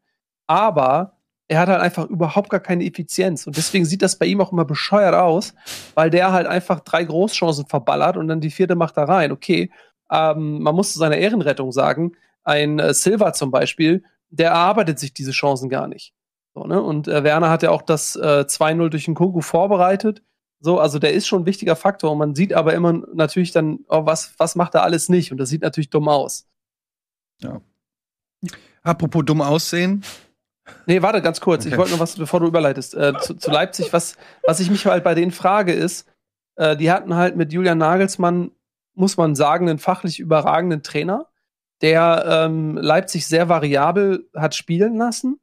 Und dann ist er gegangen und dann hast du ja mit, mit äh, Jes- Jesse March da diese Phase gehabt, die halt gar nicht funktioniert hat, weil der Plan dann sollte ja, also der, der Spielplan sollte ja komplett quasi wieder zurück zu dieser alten ähm, Red Bull-Schule. Er kam ja aus, aus Salzburg, äh, Marsch, und das hat gar nicht funktioniert so. Und dann kam Tedesco und der hat dann eine sehr, sehr gute Phase gehabt. Und oft ist es ja so, dass die Mannschaft dann sich noch dran erinnert, okay, was habe ich bei dem Trainer davor gemacht, bevor der Trainer kam, mit dem es nicht funktioniert hat. Und da ist immer die Frage, wie viel Einfluss ist es von Tedesco und wie viel Muskelgedächtnis von Nagelsmann, äh, dass diese Mannschaft eben in diese gute Phase geführt hat. Und es war dann zum Ende der Saison, DFB-Pokal haben sie geholt, aber Euroleague-Halbfinale raus und zum Ende der Saison sind sie auch in der Tabelle wieder so ein bisschen abgerutscht. Mm, ähm, Und jetzt ist halt die erste Saison komplett mit Vorbereitung und so weiter, wo Tedesco halt äh, dieser Mannschaft seinen Stempel aufdrückt. Drückt. Und dabei ist für mich sehr interessant zu sehen, was er aus dieser Mannschaft rausholt, was seine Handschrift ist, weil Leipzig hat überragende Möglichkeiten. Die haben nochmal investiert, die haben den Raum geholt und so weiter, die haben einen, einen Werner geholt, ein äh, Leimer bleibt jetzt auch und wechselt nicht zu den Bayern. So, und ich, da bin ich noch nicht 100% an dem Punkt, wo ich sage, ja, äh, Tedesco holt das Maximum aus den Möglichkeiten raus, die Leipzig hat. Apropos Marco. Enttäuschung. Nee, warte, ganz kurz. Äh, Okay. Ähm, apropos ganz kurz. Äh, Hertha gegen den BVB. Ähm, hier hat der BVB 1-0 äh, gewonnen gegen Hertha BSC. Gibt es sonst noch was zu dem Spiel zu sagen? Ich finde ich find lustig, dass es, äh, also ich, ich frage mich so,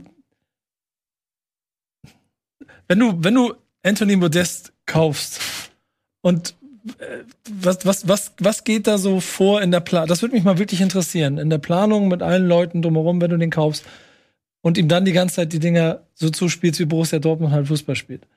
Und das, das, das ist dann einen anderen Kölner braucht, der weiß, wo die Dinger hinschlagen muss. Und das machen sie einmal. Also, also die erste Szene, die, wo beide zusammen, zack, Tor, zack, Modest, zack, Brille.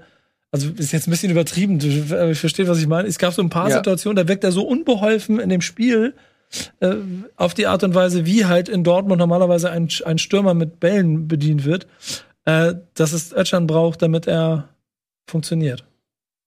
Ja, es ist auf jeden Fall komisch, weil ich finde auch Modest passt eigentlich so von seiner von seiner ähm, von seinem Spielverständnis eigentlich gar nicht so zu Dortmund. Ich meine, man klar hat sich wahrscheinlich gedacht, okay, Haller ist ja auch eher ein Sturmtank, aber Haller ist trotzdem jemand, den du schicken kannst. Also der ist nicht einer, der, der ist ja nicht so schnell wie Haaland oder so, aber der, den kannst du trotzdem schicken. Und der ist auch viel lauffreudiger als Modest, was auch Pressing und Anlaufen angeht. Wie soll denn Modeste pressen? Er ist viel zu langsam, um zu pressen. Der kann niemanden pressen da vorne. Also es ist schon ein bisschen komisch. Du, aber er hat halt seine Stärken im Strafraum. Und das siehst du halt, wenn er dann gefüttert wird von außen, dann kann das natürlich schon irgendwie funktionieren. Aber es ist sicherlich nicht die Spielphilosophie, die man sich vorher beim BVB vor der Saison über, überlegt hat. So. Ich bin mir ziemlich sicher, dass Modest der einzige Stürmer in der Bundesliga ist, in den, wahrscheinlich aus der letzten Saison, der mehr Tore gemacht hat, als er Expected Goals ausgerechnet dafür bekommen hätte. Oh, müssen wir mal Das gucken. prüft Tobi kurz mal nach. Aber ich mir ehrlich, also zumindest wird er da sehr, sehr an der Effi also Aber ich bin bei dem, was du sagst, Nico. Also ich hatte vor dem, ähm, also ich hatte gedacht, dass es ein guter Transfer ist. Das ist natürlich jetzt ähm, ein, ein Stopfen der Lücke, die Haller hoffentlich nicht allzu lang hinterlässt. Und da habe ich gedacht, das passt eigentlich ganz gut vom Spielertyp her. Äh, das ist das, was Dortmund eben nicht hat. Diesen Sturmtank in der Mitte hatten sie auch gerade dann in den letzten Jahren gegen tiefstehende Gegner nie einen so einen Zielspieler, wo du dann auch mal eben eine Flanke reinbringen kannst oder so weiter, wenn du kurz vor Schluss mh, äh, noch ein Tor brauchst und dieses Klein-Klein ständig äh, irgendwo hängen bleibt in den vielen Beinen der gegnerischen Abwehrreihen, so, dann hast du diese Option nie gehabt. Und es ist wirklich ähm, erstaunlich, wie lange Dortmund braucht. Und du hast es ja gerade gesagt.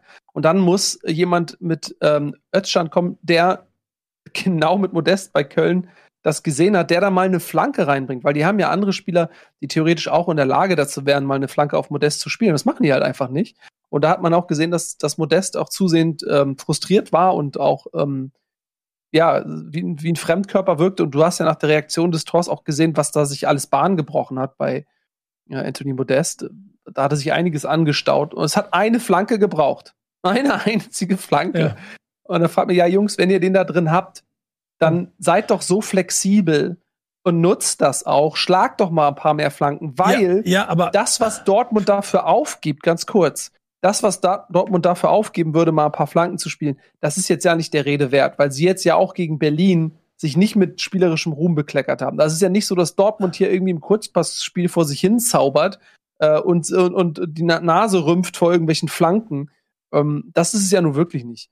Aber ich, ich, ich sehe, wenn, wenn ich gerade die Aufstellung sehe, ich weiß nicht, wer an dieser Startaufstellung auf Flanken auf Modest Ja, eben, schlagen das sollte. ist jetzt die, die nächste Frage. Du hast einen Guerrero, der eigentlich gerne in die Mitte zieht, mitspielt.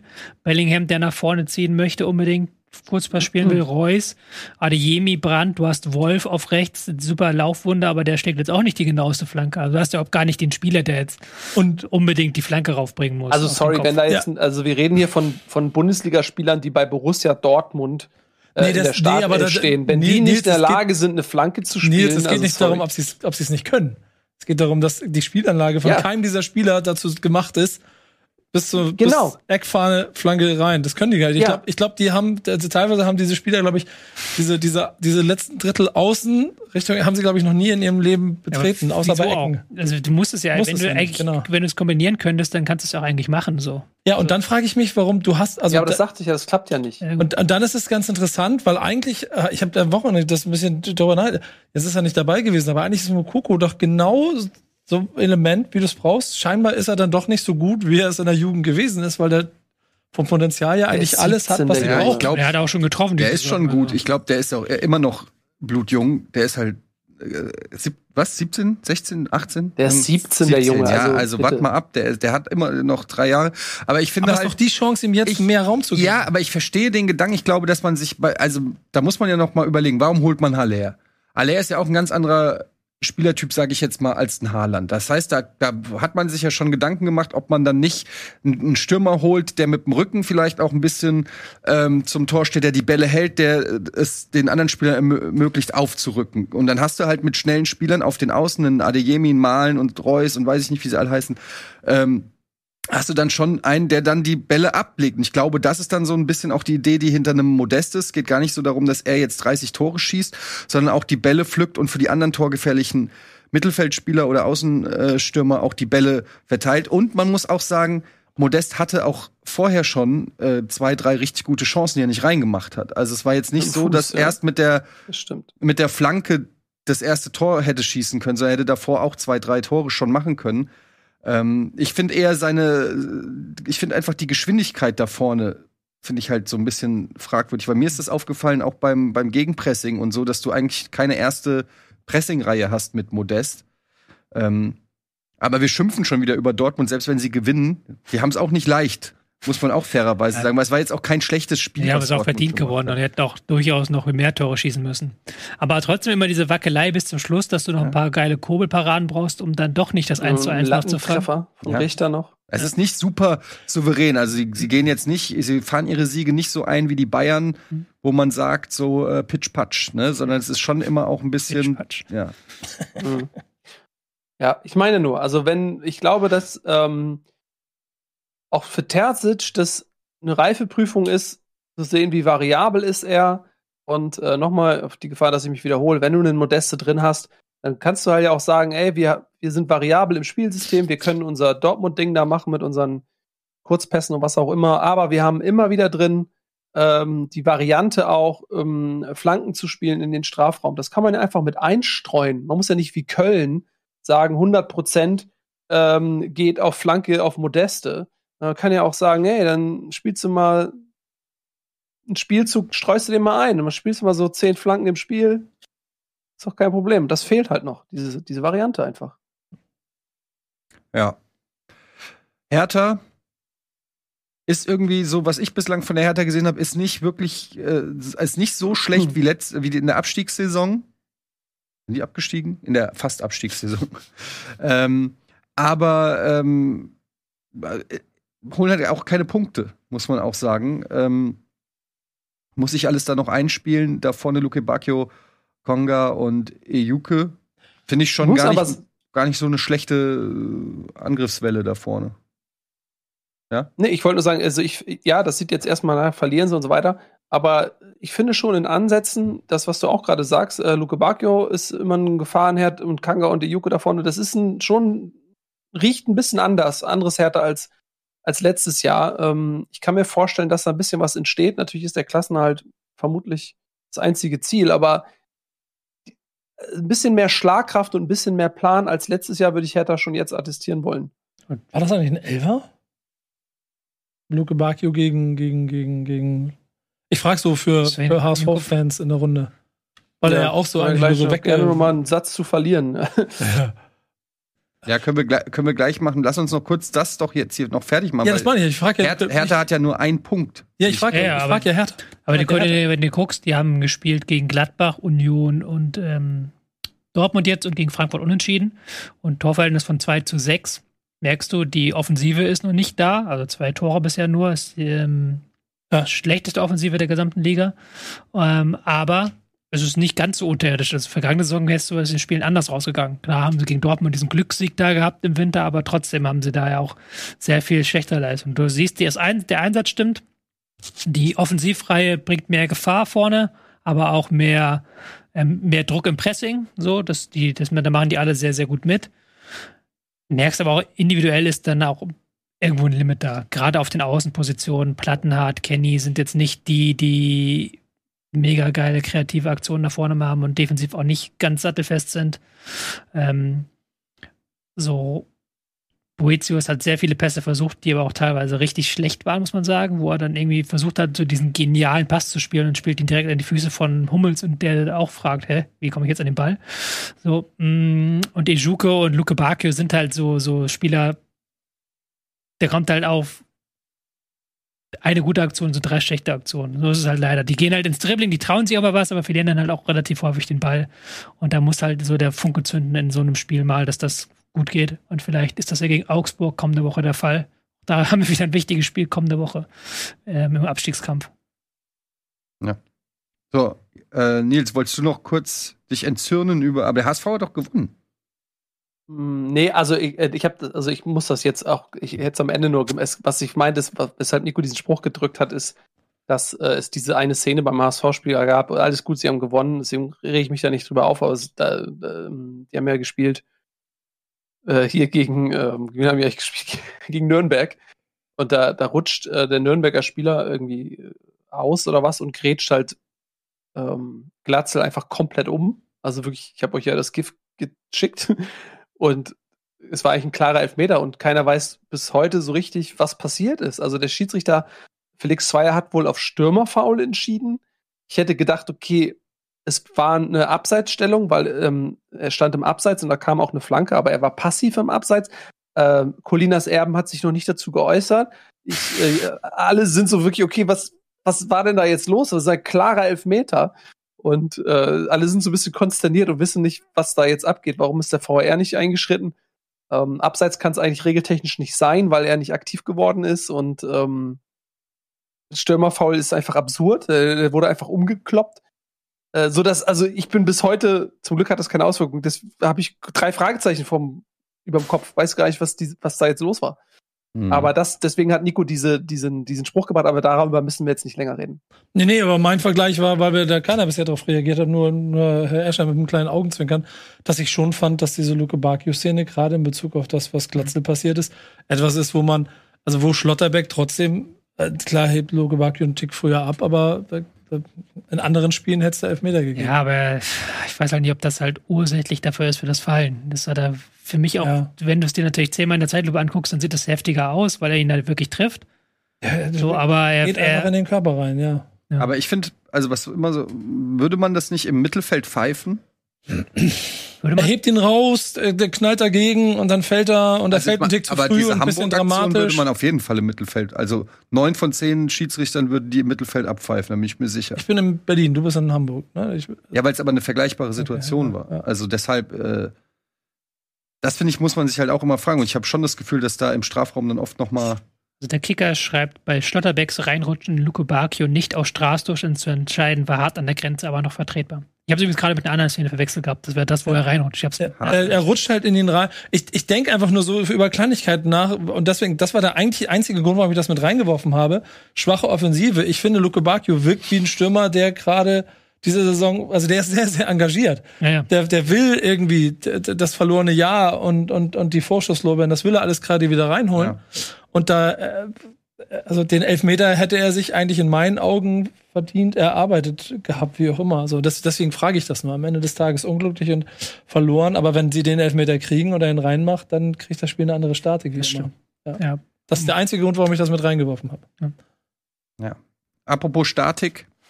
Jetzt bin ich gespannt. Ähm, es steht ja gar nicht mal so gut um Wer hat da hier noch gespielt? Mainz. Mainz gegen Leverkusen. Gib mir doch ein Signal. Wobei Mainz steht es eigentlich ganz gut. Das war. Also die. Leverkusen was willst du uns sagen schlecht. über die Statik von Mainz? Ich würde sagen, es ähm, ist stabil, aber ausbaufähig. Wie du dir anzählst heute. Ähm, 0-3 Auswärtsniederlage und ich glaube, es war für Seoane eine sehr wichtig, ein sehr wichtiger Auswärtssieg. Ein anderes Ergebnis hätte eventuell da schon für einiges an Furore gesorgt. So kann man sagen, innerhalb von zwölf Minuten, zwölf Minuten war das Ding erledigt. Palacios, Palacios, Frimpong und Frimpong. Ja, also war ein ganz, ganz seltsames Spiel. Ja. Ähm, Suane sagt nach vor dem Spiel so groß, ähm, ich will nicht meine Taktik jetzt ändern, nicht, wir bleiben uns treu, wir werden noch weiter offensiv spielen.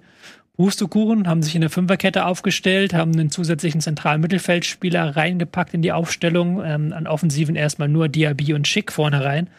Und dementsprechend haben sie auch das Ganze viel, viel passiver angelegt, als sie es in den vergangenen Wochen gemacht haben. Und dann Mainz halt so gesagt, ja, jetzt könnt ihr auch mal ein bisschen machen. Und Mainz hat das, finde ich, gar nicht so schlecht gemacht, haben da ein paar Chancen nicht rausgespielt, aber merkt schon, dass das nicht das Mainzer Spiel ist unbedingt, dass die jetzt dann nicht begeistert sind, wenn sie das Spiel machen müssen. Und ähm, dann auch ein Burkhardt ist da vorne so ein bisschen im Nichts geschwommen, Fulgini auch nicht so präsent wie in den vergangenen Wochen. Und dann eben, wie du gerade gesagt hast, diese zwölf Minuten, wo dann Leverkusen einmal richtig durchgestartet hat und auch diese krassen Angebote von Mainz angenommen hat, gesagt hat, vielen Dank für das Angebot, nehme ich an. Und ähm, dann mit den beiden Toren von Frimpong war der Drops gelutscht. Obwohl man auch da sagen muss, Mainz hat dann nicht aufgeschickt in der zweiten Halbzeit, hat dann nochmal richtig ähm, nach vorne geworfen, richtig versucht, auch was ähm, zu zeigen. Tower hat, finde ich, nach der Einwechslung ein gutes Spiel gemacht, Lee auch. Aber wenn du 3-0 hinten liegst, da helfen dir auch zwei rote Karten dann nichts mehr. Mhm. Hm. Ja, Leverkusen kurioserweise am Ende mit neun Mann ähm, in der 77. Hinkapi rausgeflogen und dann in der 94. nochmal äh, Bakker. Äh, hat natürlich dann äh, nicht mehr gereicht, um das irgendwie auszunutzen. Ähm, was ich ganz interessant fand, Frimpong hat ja zwei Tore gemacht, vielleicht auch gar nicht so ähm, durch Zufall, weil durch diese Dreier- respektive Fünferkette hat Frimpong natürlich viel mehr Möglichkeiten, auch seinen Offensivdrang auszuleben, ohne dass es ähm, zu viel Optionen für die Gegner bietet. Ja? In der Viererkette muss er ein bisschen sich auf seine Defensive auch konzentrieren. Da in der Fünferkette hat er natürlich dann diesen, er hat ja diese Geschwindigkeit und auch die Technik. Und ähm, das war vielleicht dann noch ein ganz, ganz smarter Kniff von Sewane. Ist aber richtig auch. brutal, wenn Diaby und Frimpong dann auf dich zulaufen, die ja. beide halt 35 km schaffen. Mhm. Ähm, muss man fairerweise dazu sagen, dass sie halt schon krass von diesen Federn ähm, profitiert haben. Also es waren ja zwei richtig dicke Fehler, die dazu geführt haben, dass Frimpong jeweils alleine mhm. vorne reinlaufen konnte. Also mhm. Aber sie stehen hinten, sie stehen hinten auch kompakter. Ja, wenn sie halt so defensiv spielen, klar. Ja, ja. Das hat, glaube ich, auch Batar, also der hat ja auch noch nicht so gut gewirkt bisher diese Saison. Mhm. Hat jetzt ein sehr, sehr gutes Spiel gemacht da in der Mitte. Eigentlich nichts anbrennen lassen. Ich fand so in vielen Einzelsituationen hat das hat immer, immer die richtigen Entscheidungen getroffen. Spielen die jetzt komplett Fünferkette jetzt oder was? Das ist jetzt die Frage, nicht? Weil sie eigentlich gesagt haben, wir wollen unserem Stil treu bleiben, wir wollen schauen, dass wir das hinbekommen ähm, mit einem offensiven Spiel, aber jetzt haben sie es halt so richtig ähm, auf links gedreht, auch Hauptsache, wir bekommen das Ergebnis jetzt hier in Mainz mhm. und haben dann ihr Tempo auch gut ausgespielt. Bin jetzt gespannt, ob sie jetzt das ein längerfristiger Weg sein wird, zu sagen, okay, wir ändern die Spielanlage, weil die war ja doch schon immer sehr offensiv und sehr darauf ausgelegt, wir gehen von Anfang an rein und machen von Anfang an äh, eine 2-0-Führung die wir dann äh, wegverwalten können. Aber das, nachdem sie jetzt in den ersten Minuten immer was kassiert haben in dieser Saison, haben sie jetzt gesagt, okay, mach mal ruhig, Fünferkette. Keine Ahnung, ob das so auch gegen Freiburg und gegen Hertha jetzt funktioniert. Natürlich auch ein dankbarer Spielverlauf in der Hinsicht, dass sie dir diese drei Tore gemacht haben und dann ja. ruhig auspendeln lassen konnten. Ja, das wird dann, natürlich ja. insofern gar nicht funktionieren können, weil mit Hinkapi und Bakker die linke Seite dieser Dreierkette jetzt ausfällt gegen Freiburg. Hm. Das heißt, sie sind gezwungen umzustellen, ob er dann wieder mit Viererkette spielt oder dann irgendwie die Dreierkette anderweitig aufstellt, weiß ich natürlich nicht. Aber sie werden nicht dasselbe machen können. Ja, kannst du mit Fosumensa vielleicht und Kosuno so eine richtig defensive hm. Fünferkette. Haben sich jetzt auch nochmal verstärkt offensichtlich auf dem Transfermarkt. Ähm, haben sich mit äh, wie heißt er, Hutzum Odoi? Hatznodoy. Hatznodoy. Schon eine ganz schöne, äh, also den habe ich auch schon mal länger äh, gescoutet. Der war schon bei diversen Vereinen mal immer wieder in der Bundesliga im Gespräch. Ist, glaube ich, eine ganz schöne Granate. Laie ohne Kaufoption von Chelsea kommt der. 21 Jahre jung, ziemliches Talent, hat schon einen Marktwert von was, 20, 25 Millionen. Ähm, also da hat Leverkusen jetzt kurz vor Transferschluss noch mal zugeschlagen. Diaby noch ja. vorne drin und ihm, dann ist man noch ein bisschen mhm. unausrechenbarer, was so diese schnellen, fallschnellen Tripler angeht. Das ist der Spieler übrigens noch mal ganz kurz, falls ihr das nicht auf dem Schirm habt, den wollte äh, Hassan Salihamidzic damals zu den Bayern holen. Das war die Geschichte, als er da öffentlich ähm, so sehr von ihm geschwärmt hatte. Mhm. Und äh, da waren irgendwelche Summen von 100 Millionen Euro und so im Gespräch. Ja, genau. Und dann äh, hat dieser Transfer aber nicht geklappt, was der Marktwertentwicklung hat's nur Deus ähm, jetzt dann auch gut für die Bayern ist, dass sie da jetzt, äh, er war ja schockverliebt, ne, damals in, also der Salihamidzic in Hudson Odoi und wollte ihn unbedingt. Und die Entwicklung ähm, war jetzt nicht so überragend, das wäre jetzt nicht in Leverkusen gelandet. Von daher vielleicht äh, ganz gut für die Bayern, dass das nicht geklappt hat für dieses Geld, aber das ist ein hochveranlagter Spieler. Und ich glaube, dass der Leverkusen auch weiterhelfen kann. Der hat Ambitionen, der hat jetzt in Chelsea nicht die Spielzeit bekommen, die er wollte, hat nicht den Stellenwert den er sich vorgestellt hat. Und wenn der jetzt ehrgeizig ist und Bock hat, ähm, kann ich mir vorstellen, dass der Leverkusen auch ähm, weiterhilft in dem Jahr. Wahrscheinlich, indem er nur da ist. So ganz subjektiv suche ich ja immer noch nach Mannschaften, die hinter Werder bleiben. Ihr sagt also, Leverkusen sollte ich da aus der Rechnung rausnehmen mit dem Transfer? Ja, nee, sie haben halt einen richtig schlechten Saisonstart gehabt. Auch vielleicht waren die Leistungen nicht ganz so schlecht wie die Ergebnisse, aber auch die Leistung war nicht gut. Ja, und wenn auch. du natürlich dann sagst, wir machen jetzt den ganzen Plan einmal auf links und machen was ganz Neues, ist ja auch die Gefahr, dass das dann nur kurzfristig funktioniert und du dann langfristig mit nichts Halbem und nichts Ganzen dastehst. Haben wir auch schon oft genug erlebt. Werder Bremen. so. Ähm, ja. Deswegen bin ich da, aha, bin sehr gespannt. Da kommt ja noch Champions League dazu, aber jetzt oh. Abstiegskampf glaube ich ja nicht. Nee. Also, also muss ich weiterhin so auf Mannschaften wie Köln oder Stuttgart. Würde eher, ich würde eher auf, ja. Köln Apropos Köln. Gern geschehen. Äh, Köln hat auch gespielt, ein spektakuläres 0 zu 0 gegen den VfB Stuttgart. Äh, ich habe es nicht gesehen. Leider. Ich vermisse es ein bisschen in meinem Leben. Warum? Ja, weil es einfach Köln gegen Stuttgart 0-0, das ist äh, schon. Das war aber nicht so ein ähm, langweiliges 0-0, muss Mhm. man Nee. sagen. Also das, Ja. das gab schon einige Chancen und ähm, ja, allein Silas hätte wahrscheinlich drei Tore machen können. So, der da einige Eins, ja. große Chancen. Eins Bitte? müssen. Eins müssen.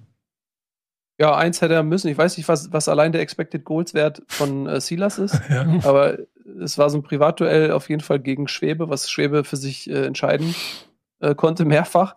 Ähm, also da war schon einiges drin. Ähm, nach, äh, warte mal, wann war das? Nach 57 Minuten, glaube ich, gab es eine gelb-rote Karte gegen Stuttgart. Danach war Köln in Überzahl. Ähm, da waren sie natürlich zu der Zeit dann eher am Drücker, aber Stuttgart hatte eine Vielzahl guter Chancen. Also muss man tatsächlich sagen, es war ein besseres 0-0. Ich weiß nicht, ob es für dich ein besseres 0 war, 0-0 war, Tobi, Ich, weil die Chancen ja wahrscheinlich taktischen Unzulänglichkeiten ja, das kann sein. werden Ich bin, da, ich bin da noch an einer Sache dran, Ich Leute. raus, leider, ich habe es nicht gesehen. Ich wollte dich gerade Ja, retten. auch rett mich mal. Kölner Keller, ne? Mhm. Köln, drei von vier Spielen in Überzahl in dieser Saison. ja, Seht ihr da, seht ihr da was? Ich frage, ich frage, ich stelle nur Fragen. Stelle nur Fragen in die Runde. Ist halt so witzig, weil sie vergangene Saison kein einziges Mal in Überzahl war. Ja. Okay, also es ist insofern für dieses Spiel, also für, für Köln ganz verträglich gewesen. Ich finde bei Stuttgart ziemlich interessant, dass die auch eigentlich auch sehr viel haben, was sie von meiner Liste streicht. Äh, Mannschaften, die hinter Werder Bremen bleiben und trotzdem in der 90. oder war das noch 90 plus. Ähm, und dann, wenn du auf deine Expected Goals Werte guckst, auf einmal Köln aus dem heiteren Himmel das 1-0 machen könnte. So, es ist, also es war wir 0-0 der besseren Sorte. Und es hat irgendwie Spaß gemacht zuzugucken, inklusive aller Hitze, Hitzeleien dazwischen. So, es war schon ziemlich wild. Wie gesagt, ich habe das Spiel nicht gesehen. Ich habe ähm, davon nichts gesehen, aber es ist schon interessant, weil eigentlich denkst du dir so Köln, fünf Punkte, guter Saisonstart. Und dann schaust du dir die Sechs, sechs Punkte. Nee, sechs Punkte sogar, hast recht. Mhm. Ungeschlagen, sechs Punkte, guter Saisonstart, aber dann siehst du ja, gut, Sieg gegen Schalke, Unentschieden Leipzig, Unentschieden Frankfurt, Unentschieden Stuttgart kannst du nehmen. Aber du bist halt in drei dieser vier Spiele eine Halbzeit oder sogar länger in Überzahl. Ähm, hast dann gegen Frankfurt das Spiel, wo du auch noch Glück hast dann gerade, dass du da diesen Ausgleich machst. Also da ist ein bisschen Überwert verkauft, was die Punkte angeht. So, wo man sich denkt, eigentlich aus der Ausgangslage mit diesen ganzen roten Karten kann man doch theoretisch mehr machen, oder bin ich dazu kritisch? Also ich, ich glaube, es wird auf Strecke gefährlich, wenn du jetzt noch Conference League dazu bekommst und der Kölner Fußball nur über Intensität kommt und du dann nicht gegen ähm, zehn, sondern gegen elf Spiele beenden musst und so. Also ich bin dabei, dass ich sehe es wieder aus der Bremer Sicht, das streiche ich kurz, aber dass Köln auf jeden Fall ein Kandidat dafür ist, in diesem auf dem Wackelbild mit dabei zu sein, wo man noch nicht genau. Bisher sieht es alles danach aus, als ob sie es als ob sie es hinkriegen, ne? Aber ähm, ich würde sie noch nicht ganz rausnehmen aus der Rechnung Mannschaften, die überraschenderweise äh, auf einmal weiter runterrutschen. Also ich finde den Kölner Kader nicht so stark tatsächlich. Ähm, Und sie haben ja tatsächlich mit Özcan und Modest natürlich jetzt auch zwei Schlüsselspieler verloren. Und weiß ich nicht, ob die jetzt adäquat ersetzt werden können. Du hast dann den Dietz vorne drin, dann hast du einen Tigges, der aus Dortmund kam. Ähm, Adamian, der da irgendwie auch ein anderer Spielertyp ist noch als ein Modest und so. Plus, ihr habt es gesagt, eben diese Doppelbelastung mit den ganzen Reisen und den Spielen und der, und der Intensität. So, das ist, äh, für mich ist Köln ähm, ein Kandidat für eine schwierige Saison tatsächlich. Mal gucken, wie die ganzen Neuen, wie das, wie das sich alles findet, aber man darf halt nicht den Fehler machen, äh, sich von der letzten Saison blenden zu lassen und zu glauben, dass das jetzt hier die neue Normalität in Köln ist. Die müssen da richtig aufpassen. Mm, Sie sind super im Soll mit, mit den Punkten, muss ich tatsächlich sagen. Also man kann Köln jetzt ja nicht für irgendwas kritisieren. Es ist Nee. einfach so. Ich kann mir auch der, nicht. da ist der Kader ist, also das Einzige, wo du, was halt Union Berlin, ne, wo du sagst vielleicht, okay, die haben es irgendwie geschafft, so, ne? Aber äh, man darf bei Köln nicht vergessen, wie die letzten Jahre gelaufen sind, ähm, welche Entwicklung dieser Verein genommen hatte. Und dann kam Steffen Baumgart und äh, da muss man immer, glaube ich, die Kirche im Dorf lassen. Also ich war ja jetzt gerade in Köln auf der Messe und ich finde, es gibt schon einiges zu kritisieren an Köln generell. Vielleicht nicht an der Fußballmannschaft oder an der Arbeit vom ersten FC Köln, aber also die Verkehrssituation in Köln ist ähm, nicht mehr zeitgemäß. Gut. Ich, ich, oh Gott, oh Gott. ich finde das ganz interessant und das, das ist, ist für die, Theorie, wenn du sagst, der Kader hat an Qualität verloren, der Kader hatte letzte Saison auch nicht unbedingt so massiv an Qualität gewonnen für das, was sie an, an, an Fußball dann gespielt haben. Das hängt halt hier, merkst du, voll an diesem Trainer, glaube ich. Das, Mhm. das, das liegt alles an dem, ob er das hinbekommt, die weiter rennen zu lassen. Ähm, und deswegen, also weiß ich, ich Punkt. Ich, ich kann zu Köln noch keinerlei Einschätzung sagen, außer ich hoffe, sie rutschen mit rein, liebe Ja, Grüße. letzte Woche hatten wir äh, Noah hier, der hat uns natürlich sehr detailliert über Stuttgart aufgeklärt. Deshalb ist es, glaube ich, okay, wenn wir heute ein bisschen weniger dazu sagen. Aber natürlich, wenn ihr noch was noch Ja. aus Stuttgarter Sicht. Ich habe nur eine Frage. Wie, wie, wie, also du hast, hast du die, hast du das Foul zur roten Karte gesehen? Nee, ich habe, wie gesagt, ich bin Hat, hat jemand das von euch gesehen? Weil ich finde, das Ja, vollkommen raus bei dem gesehen. Spiel. ich finde, ich finde, das war, es war eine, war also eine klassisch großartige passiert? Kreisliga-rote Karte. Weil der Stürmer Ja, mit absolut. einem Fuß, äh, ge, ge, Pfeife einem Fuß gegen das, gegen das, gegen, gegen den Fuß, mit dem anderen noch von hinten weg, weggezogen, so. Das war richtig so schön, so. Abrasiert. Wo dann danach die Bank aufspringt und sagt, wir müssen noch morgen alle noch arbeiten.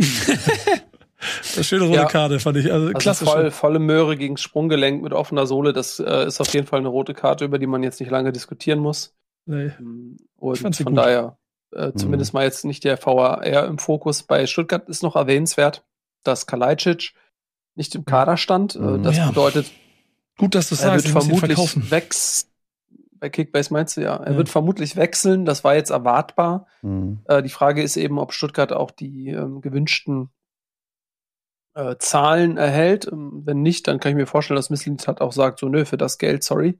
Da bist du mir mehr wert auf dem Platz. So, weil ich auch in der Kürze der Zeittransferfenster schließt ja bald ähm, keinen Ersatz mehr bekomme, auch wenn ich davon ausgehe, dass Stuttgart natürlich alles schon ähm, vorbereitet hat, weil Gemunkelt wird bereits seit Roman Jam Jaremczuk. Kennt ihr den? Mhm. Von Benfica. Als Nachfolger. Ukrainer. Äh, ja. Ukrainer Mhm. 15 Millionen Mark wert, nicht so schlecht. Und Kalajdzic eventuell dann zu Wolverhampton. Aber Ja. da ist auch noch, wie gesagt, noch nicht das letzte Wort gefallen. Auch Sosa ist noch nicht vom Tisch. Aber es sieht, glaube ich, gut aus, dass er bleibt. Ja, da ist Bergamo im Gespräch äh, bei Mhm. Sosa. Ich weiß nicht, was der neueste Stand ist. Passt, glaube ich, sportlich sehr gut zu Sosa tatsächlich. Äh, Manchester City ist auch noch im. Rennen um Sosa. Wohl. Ja, mh, aber da würde er wahrscheinlich nicht ähm, spielen direkt. Also ist ja auch WM jetzt und so. den holen? Mhm. Spielt ihr Ja. Kickbase? Ja, wollte Made.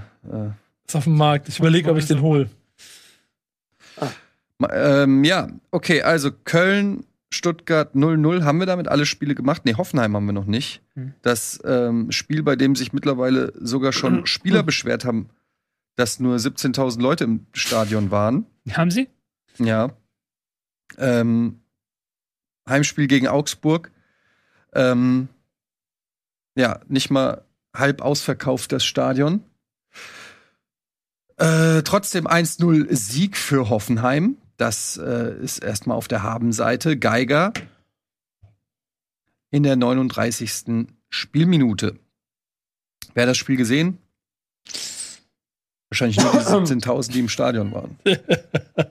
Ja, da wir- muss ich jetzt wirklich auch mal die weiße Fahne schwenken. Dazu kann ich nicht viel sagen. Ja. Ich sehe gerade, dass Franz Beckenbauer am Stadion war. Ja, genau daran Ja, aber der erinnere sieht ja nichts mehr, ich. habe mich gefragt, warum. weil der schlechte Augen hat. Hm, Ich glaube, ist ein Freund von Dietmar Hopp wahrscheinlich, ne? ja, das. Aber dann gehe ich doch nicht zu Hoffenheim gegen Augsburg. Aber ja, vielleicht Ticket war er bei bekommen. der Familie zu Besuch oder so an dem Wochenende. Weil ich meine, ich bin nicht Meinst du, er konnte sich nicht wehren? Naja, ich meine, stell dir vor, die sind befreundet. Er, ich spekuliere nur. Ich bin nicht im inneren Zirkel mehr seit dieser einen Geschichte. Du, mein- Ja, du, Und, und er besucht seinen Freund Dietmar Hopp und dann sagen so, hey, pass auf, hey, dann lass uns, äh, gehen wir noch zusammen ins Stadion, später gehen wir noch hier zum Italiener essen was und so. Ja, klar, bam, machen wir Dietmar, klingt gut. du meinst, so, das sind, machen Freunde das doch. das, da, da wollte ich ganz sagen, das, du meinst, wenn, wenn Freunde andere Freunde zum Spiel einladen, dann, dann ist das so, dann kommen die da hin. Ich glaube auch einfach, dass da Mhm.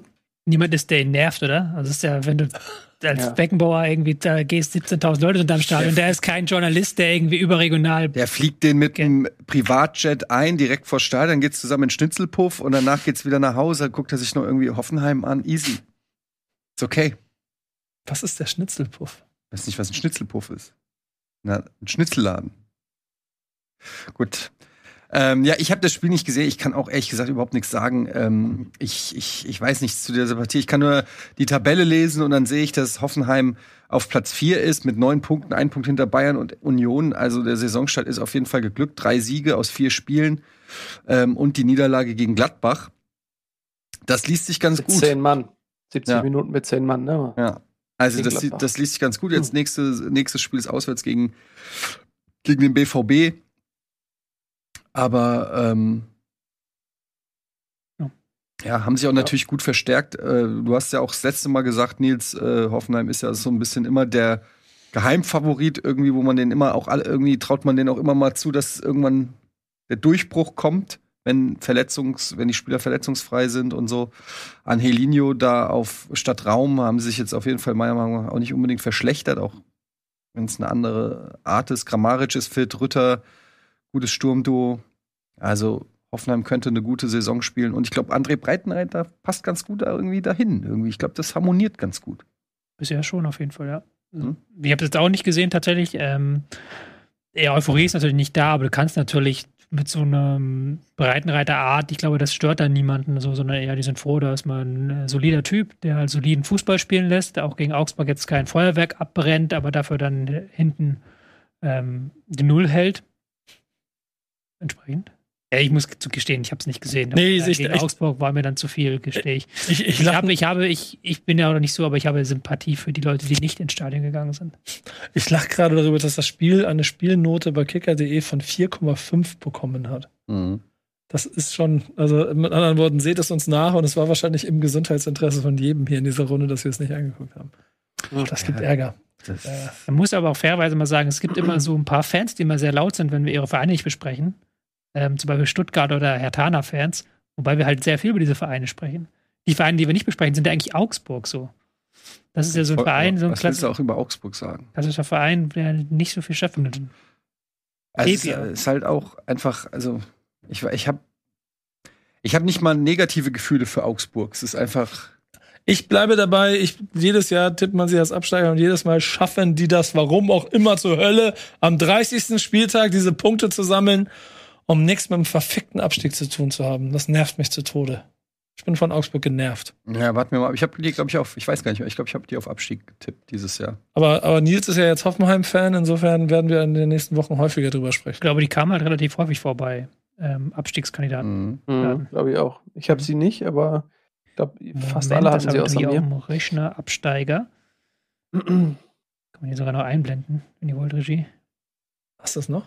Ja, können wir die Tabelle einblenden? Nee, aber die Absteiger, die ihr getippt haben können, habe ich auf dem Rechner.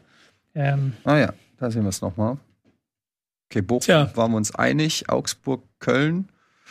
Augsburg, Nils, Hertha, was du da unten links ist, Augsburg, Stuttgart und Ja, das äh, habe ich mir gedacht. Ja, richtig ein bisschen. Aber die Saison ist lang.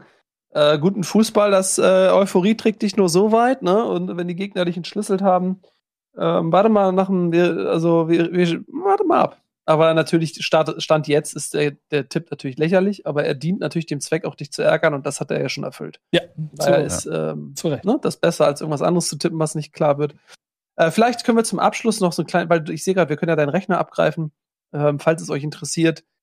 Äh, die neuen Trikots für die Weltmeisterschaft sind rausgekommen. Die sehen ein bisschen anders aus. Ähm, Diesmal für die Herren- und Damen-Nationalmannschaft äh, das gleiche Design. Vielleicht kannst du die noch einmal ganz kurz zeigen, so Mhm. als letztes, als, als letzten Rausschmeißer, Tobi.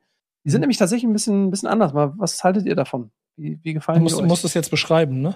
Nee, da sind sie doch, da sehen wir sie. Ja, für die Podcast-Hörer. Ähm, ja, sie so. haben, die sind weiß und haben einen schwarzen, dicken Streifen in der Mitte vom Hals, vom Kragen bis runter. Ich muss sagen, es gefällt mir auf den Hm? ersten Blick. Ich finde es gar nicht so schlecht. Ich finde es ein sehr hübsches Trikot. Ist mal was anderes. Tragt ihr Deutschland-Trikot bei der Weltmeisterschaft? Nur von Odonkor. Hm.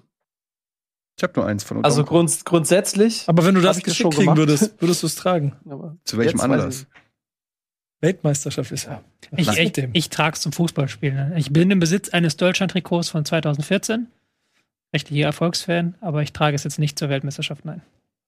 Also wenn sie ins Finale kommen, würde ich vielleicht noch mal das Odonkor-Trikot rausholen, aber ähm, Und Nils? Ich habe eins von 2010 und eins von 2006. Und ähm, ich glaube, das letzte Mal, also ja, 2014 im Finale habe ich es getragen. Da hab ich, äh, haben Eddie und ich zusammen geguckt, da haben wir es getragen. Glück gebracht.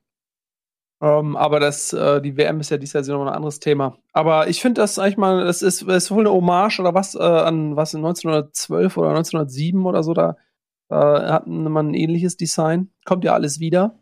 Von daher, ähm, das ist jetzt nicht ganz, ganz neu. Aber ist mal was Neues, ne? Ist mal, also, äh, das, ich- das spricht sich in einem Satz, dieser Nils. Nein, also ich meine, jetzt im Vergleich zu den, zu den Trikots der letzten 50 Jahre oder so, ist es mal was Neues. ganz nett. Finde ich ganz Ja. nett. ich finde die Trikots auf jeden Fall auch ganz nett, ähm, aber anziehen muss ich sie mir nicht. Ähm, damit haben wir den Spieltag, glaube ich, durch, Tobias Escher. Und die Sendung auch, würde ich sagen. Ja, ne? Gibt nichts mehr, gibt es noch irgendwelche anderen äh, Themen? Wir haben heute nicht über Wahr diskutiert. Aber wir könnten jetzt über die Tabellensituation vom HSV in der zweiten Liga sprechen. Nee, das können wir nächste Woche machen. Können wir schon mal sagen, nächste Woche reden wir ein bisschen auch noch über andere Themen. Aha. einem kleinen neuen Formatchen, wo wir all, all die Dinge hier besprechen, die wir Bundesliga-mäßig keine Zeit für haben. Warum erfahre ich, warum erfahre ich das immer live in der Sendung und nicht vorher? Das heißt ja auch schon vorher erfahren. Das haben wir schon, äh, ist schon kommuniziert worden. Jetzt kommunizieren wir es auch nach außen. Ähm, nächste Woche ist das hoffentlich dann, dass wir es dann auch hinbekommen und dann, dass wir mal über Premier League reden, über Champions League Auslosung und all diese Themen, die wir sonst hier nicht stattfinden. Ansonsten würde ich sagen, diese Sendung können wir abpfeifen. Apropos Abpfeifen. Vielen Dank, Nils. Gute Besserung. Ja. Thanks for everything, guys. Äh, danke, Nico Backspin. Wo gehst du, wo reist du morgen hin? Äh, äh, übermorgen zur Basketball-Europameisterschaft. Natürlich. Und Tobias Escher, was gibt's bei dir noch die Woche? Irgendwas, worüber du berichten möchtest? Kitschige Filme Wie, gucken. geht, wie geht's dem Hund? Äh, ich esse heute Fisch heute Abend zum Abendessen. Okay, nice. Selbst gefangen? Nee, Schade. aber schöner Zand, schönes Zanderfilet. Ich habe vor kurzem ein Rap-Video gesehen, äh, so ein Untergrund, da hat ein Fisch gerappt. Weil der Rapper Fashawn konnte nicht, deswegen haben sie Fischhorn für ihn rappen lassen. MC Fish. Ja, sehr schön. Vielen Dank äh, für diese äh, heiteren Infos. Tja, wir sind eine lockere, muntere Truppe. Schaltet nächstes Mal wieder ein, wenn es wieder heißt Bundesliga. Vielen Dank. Tschüss, bis zum nächsten Mal.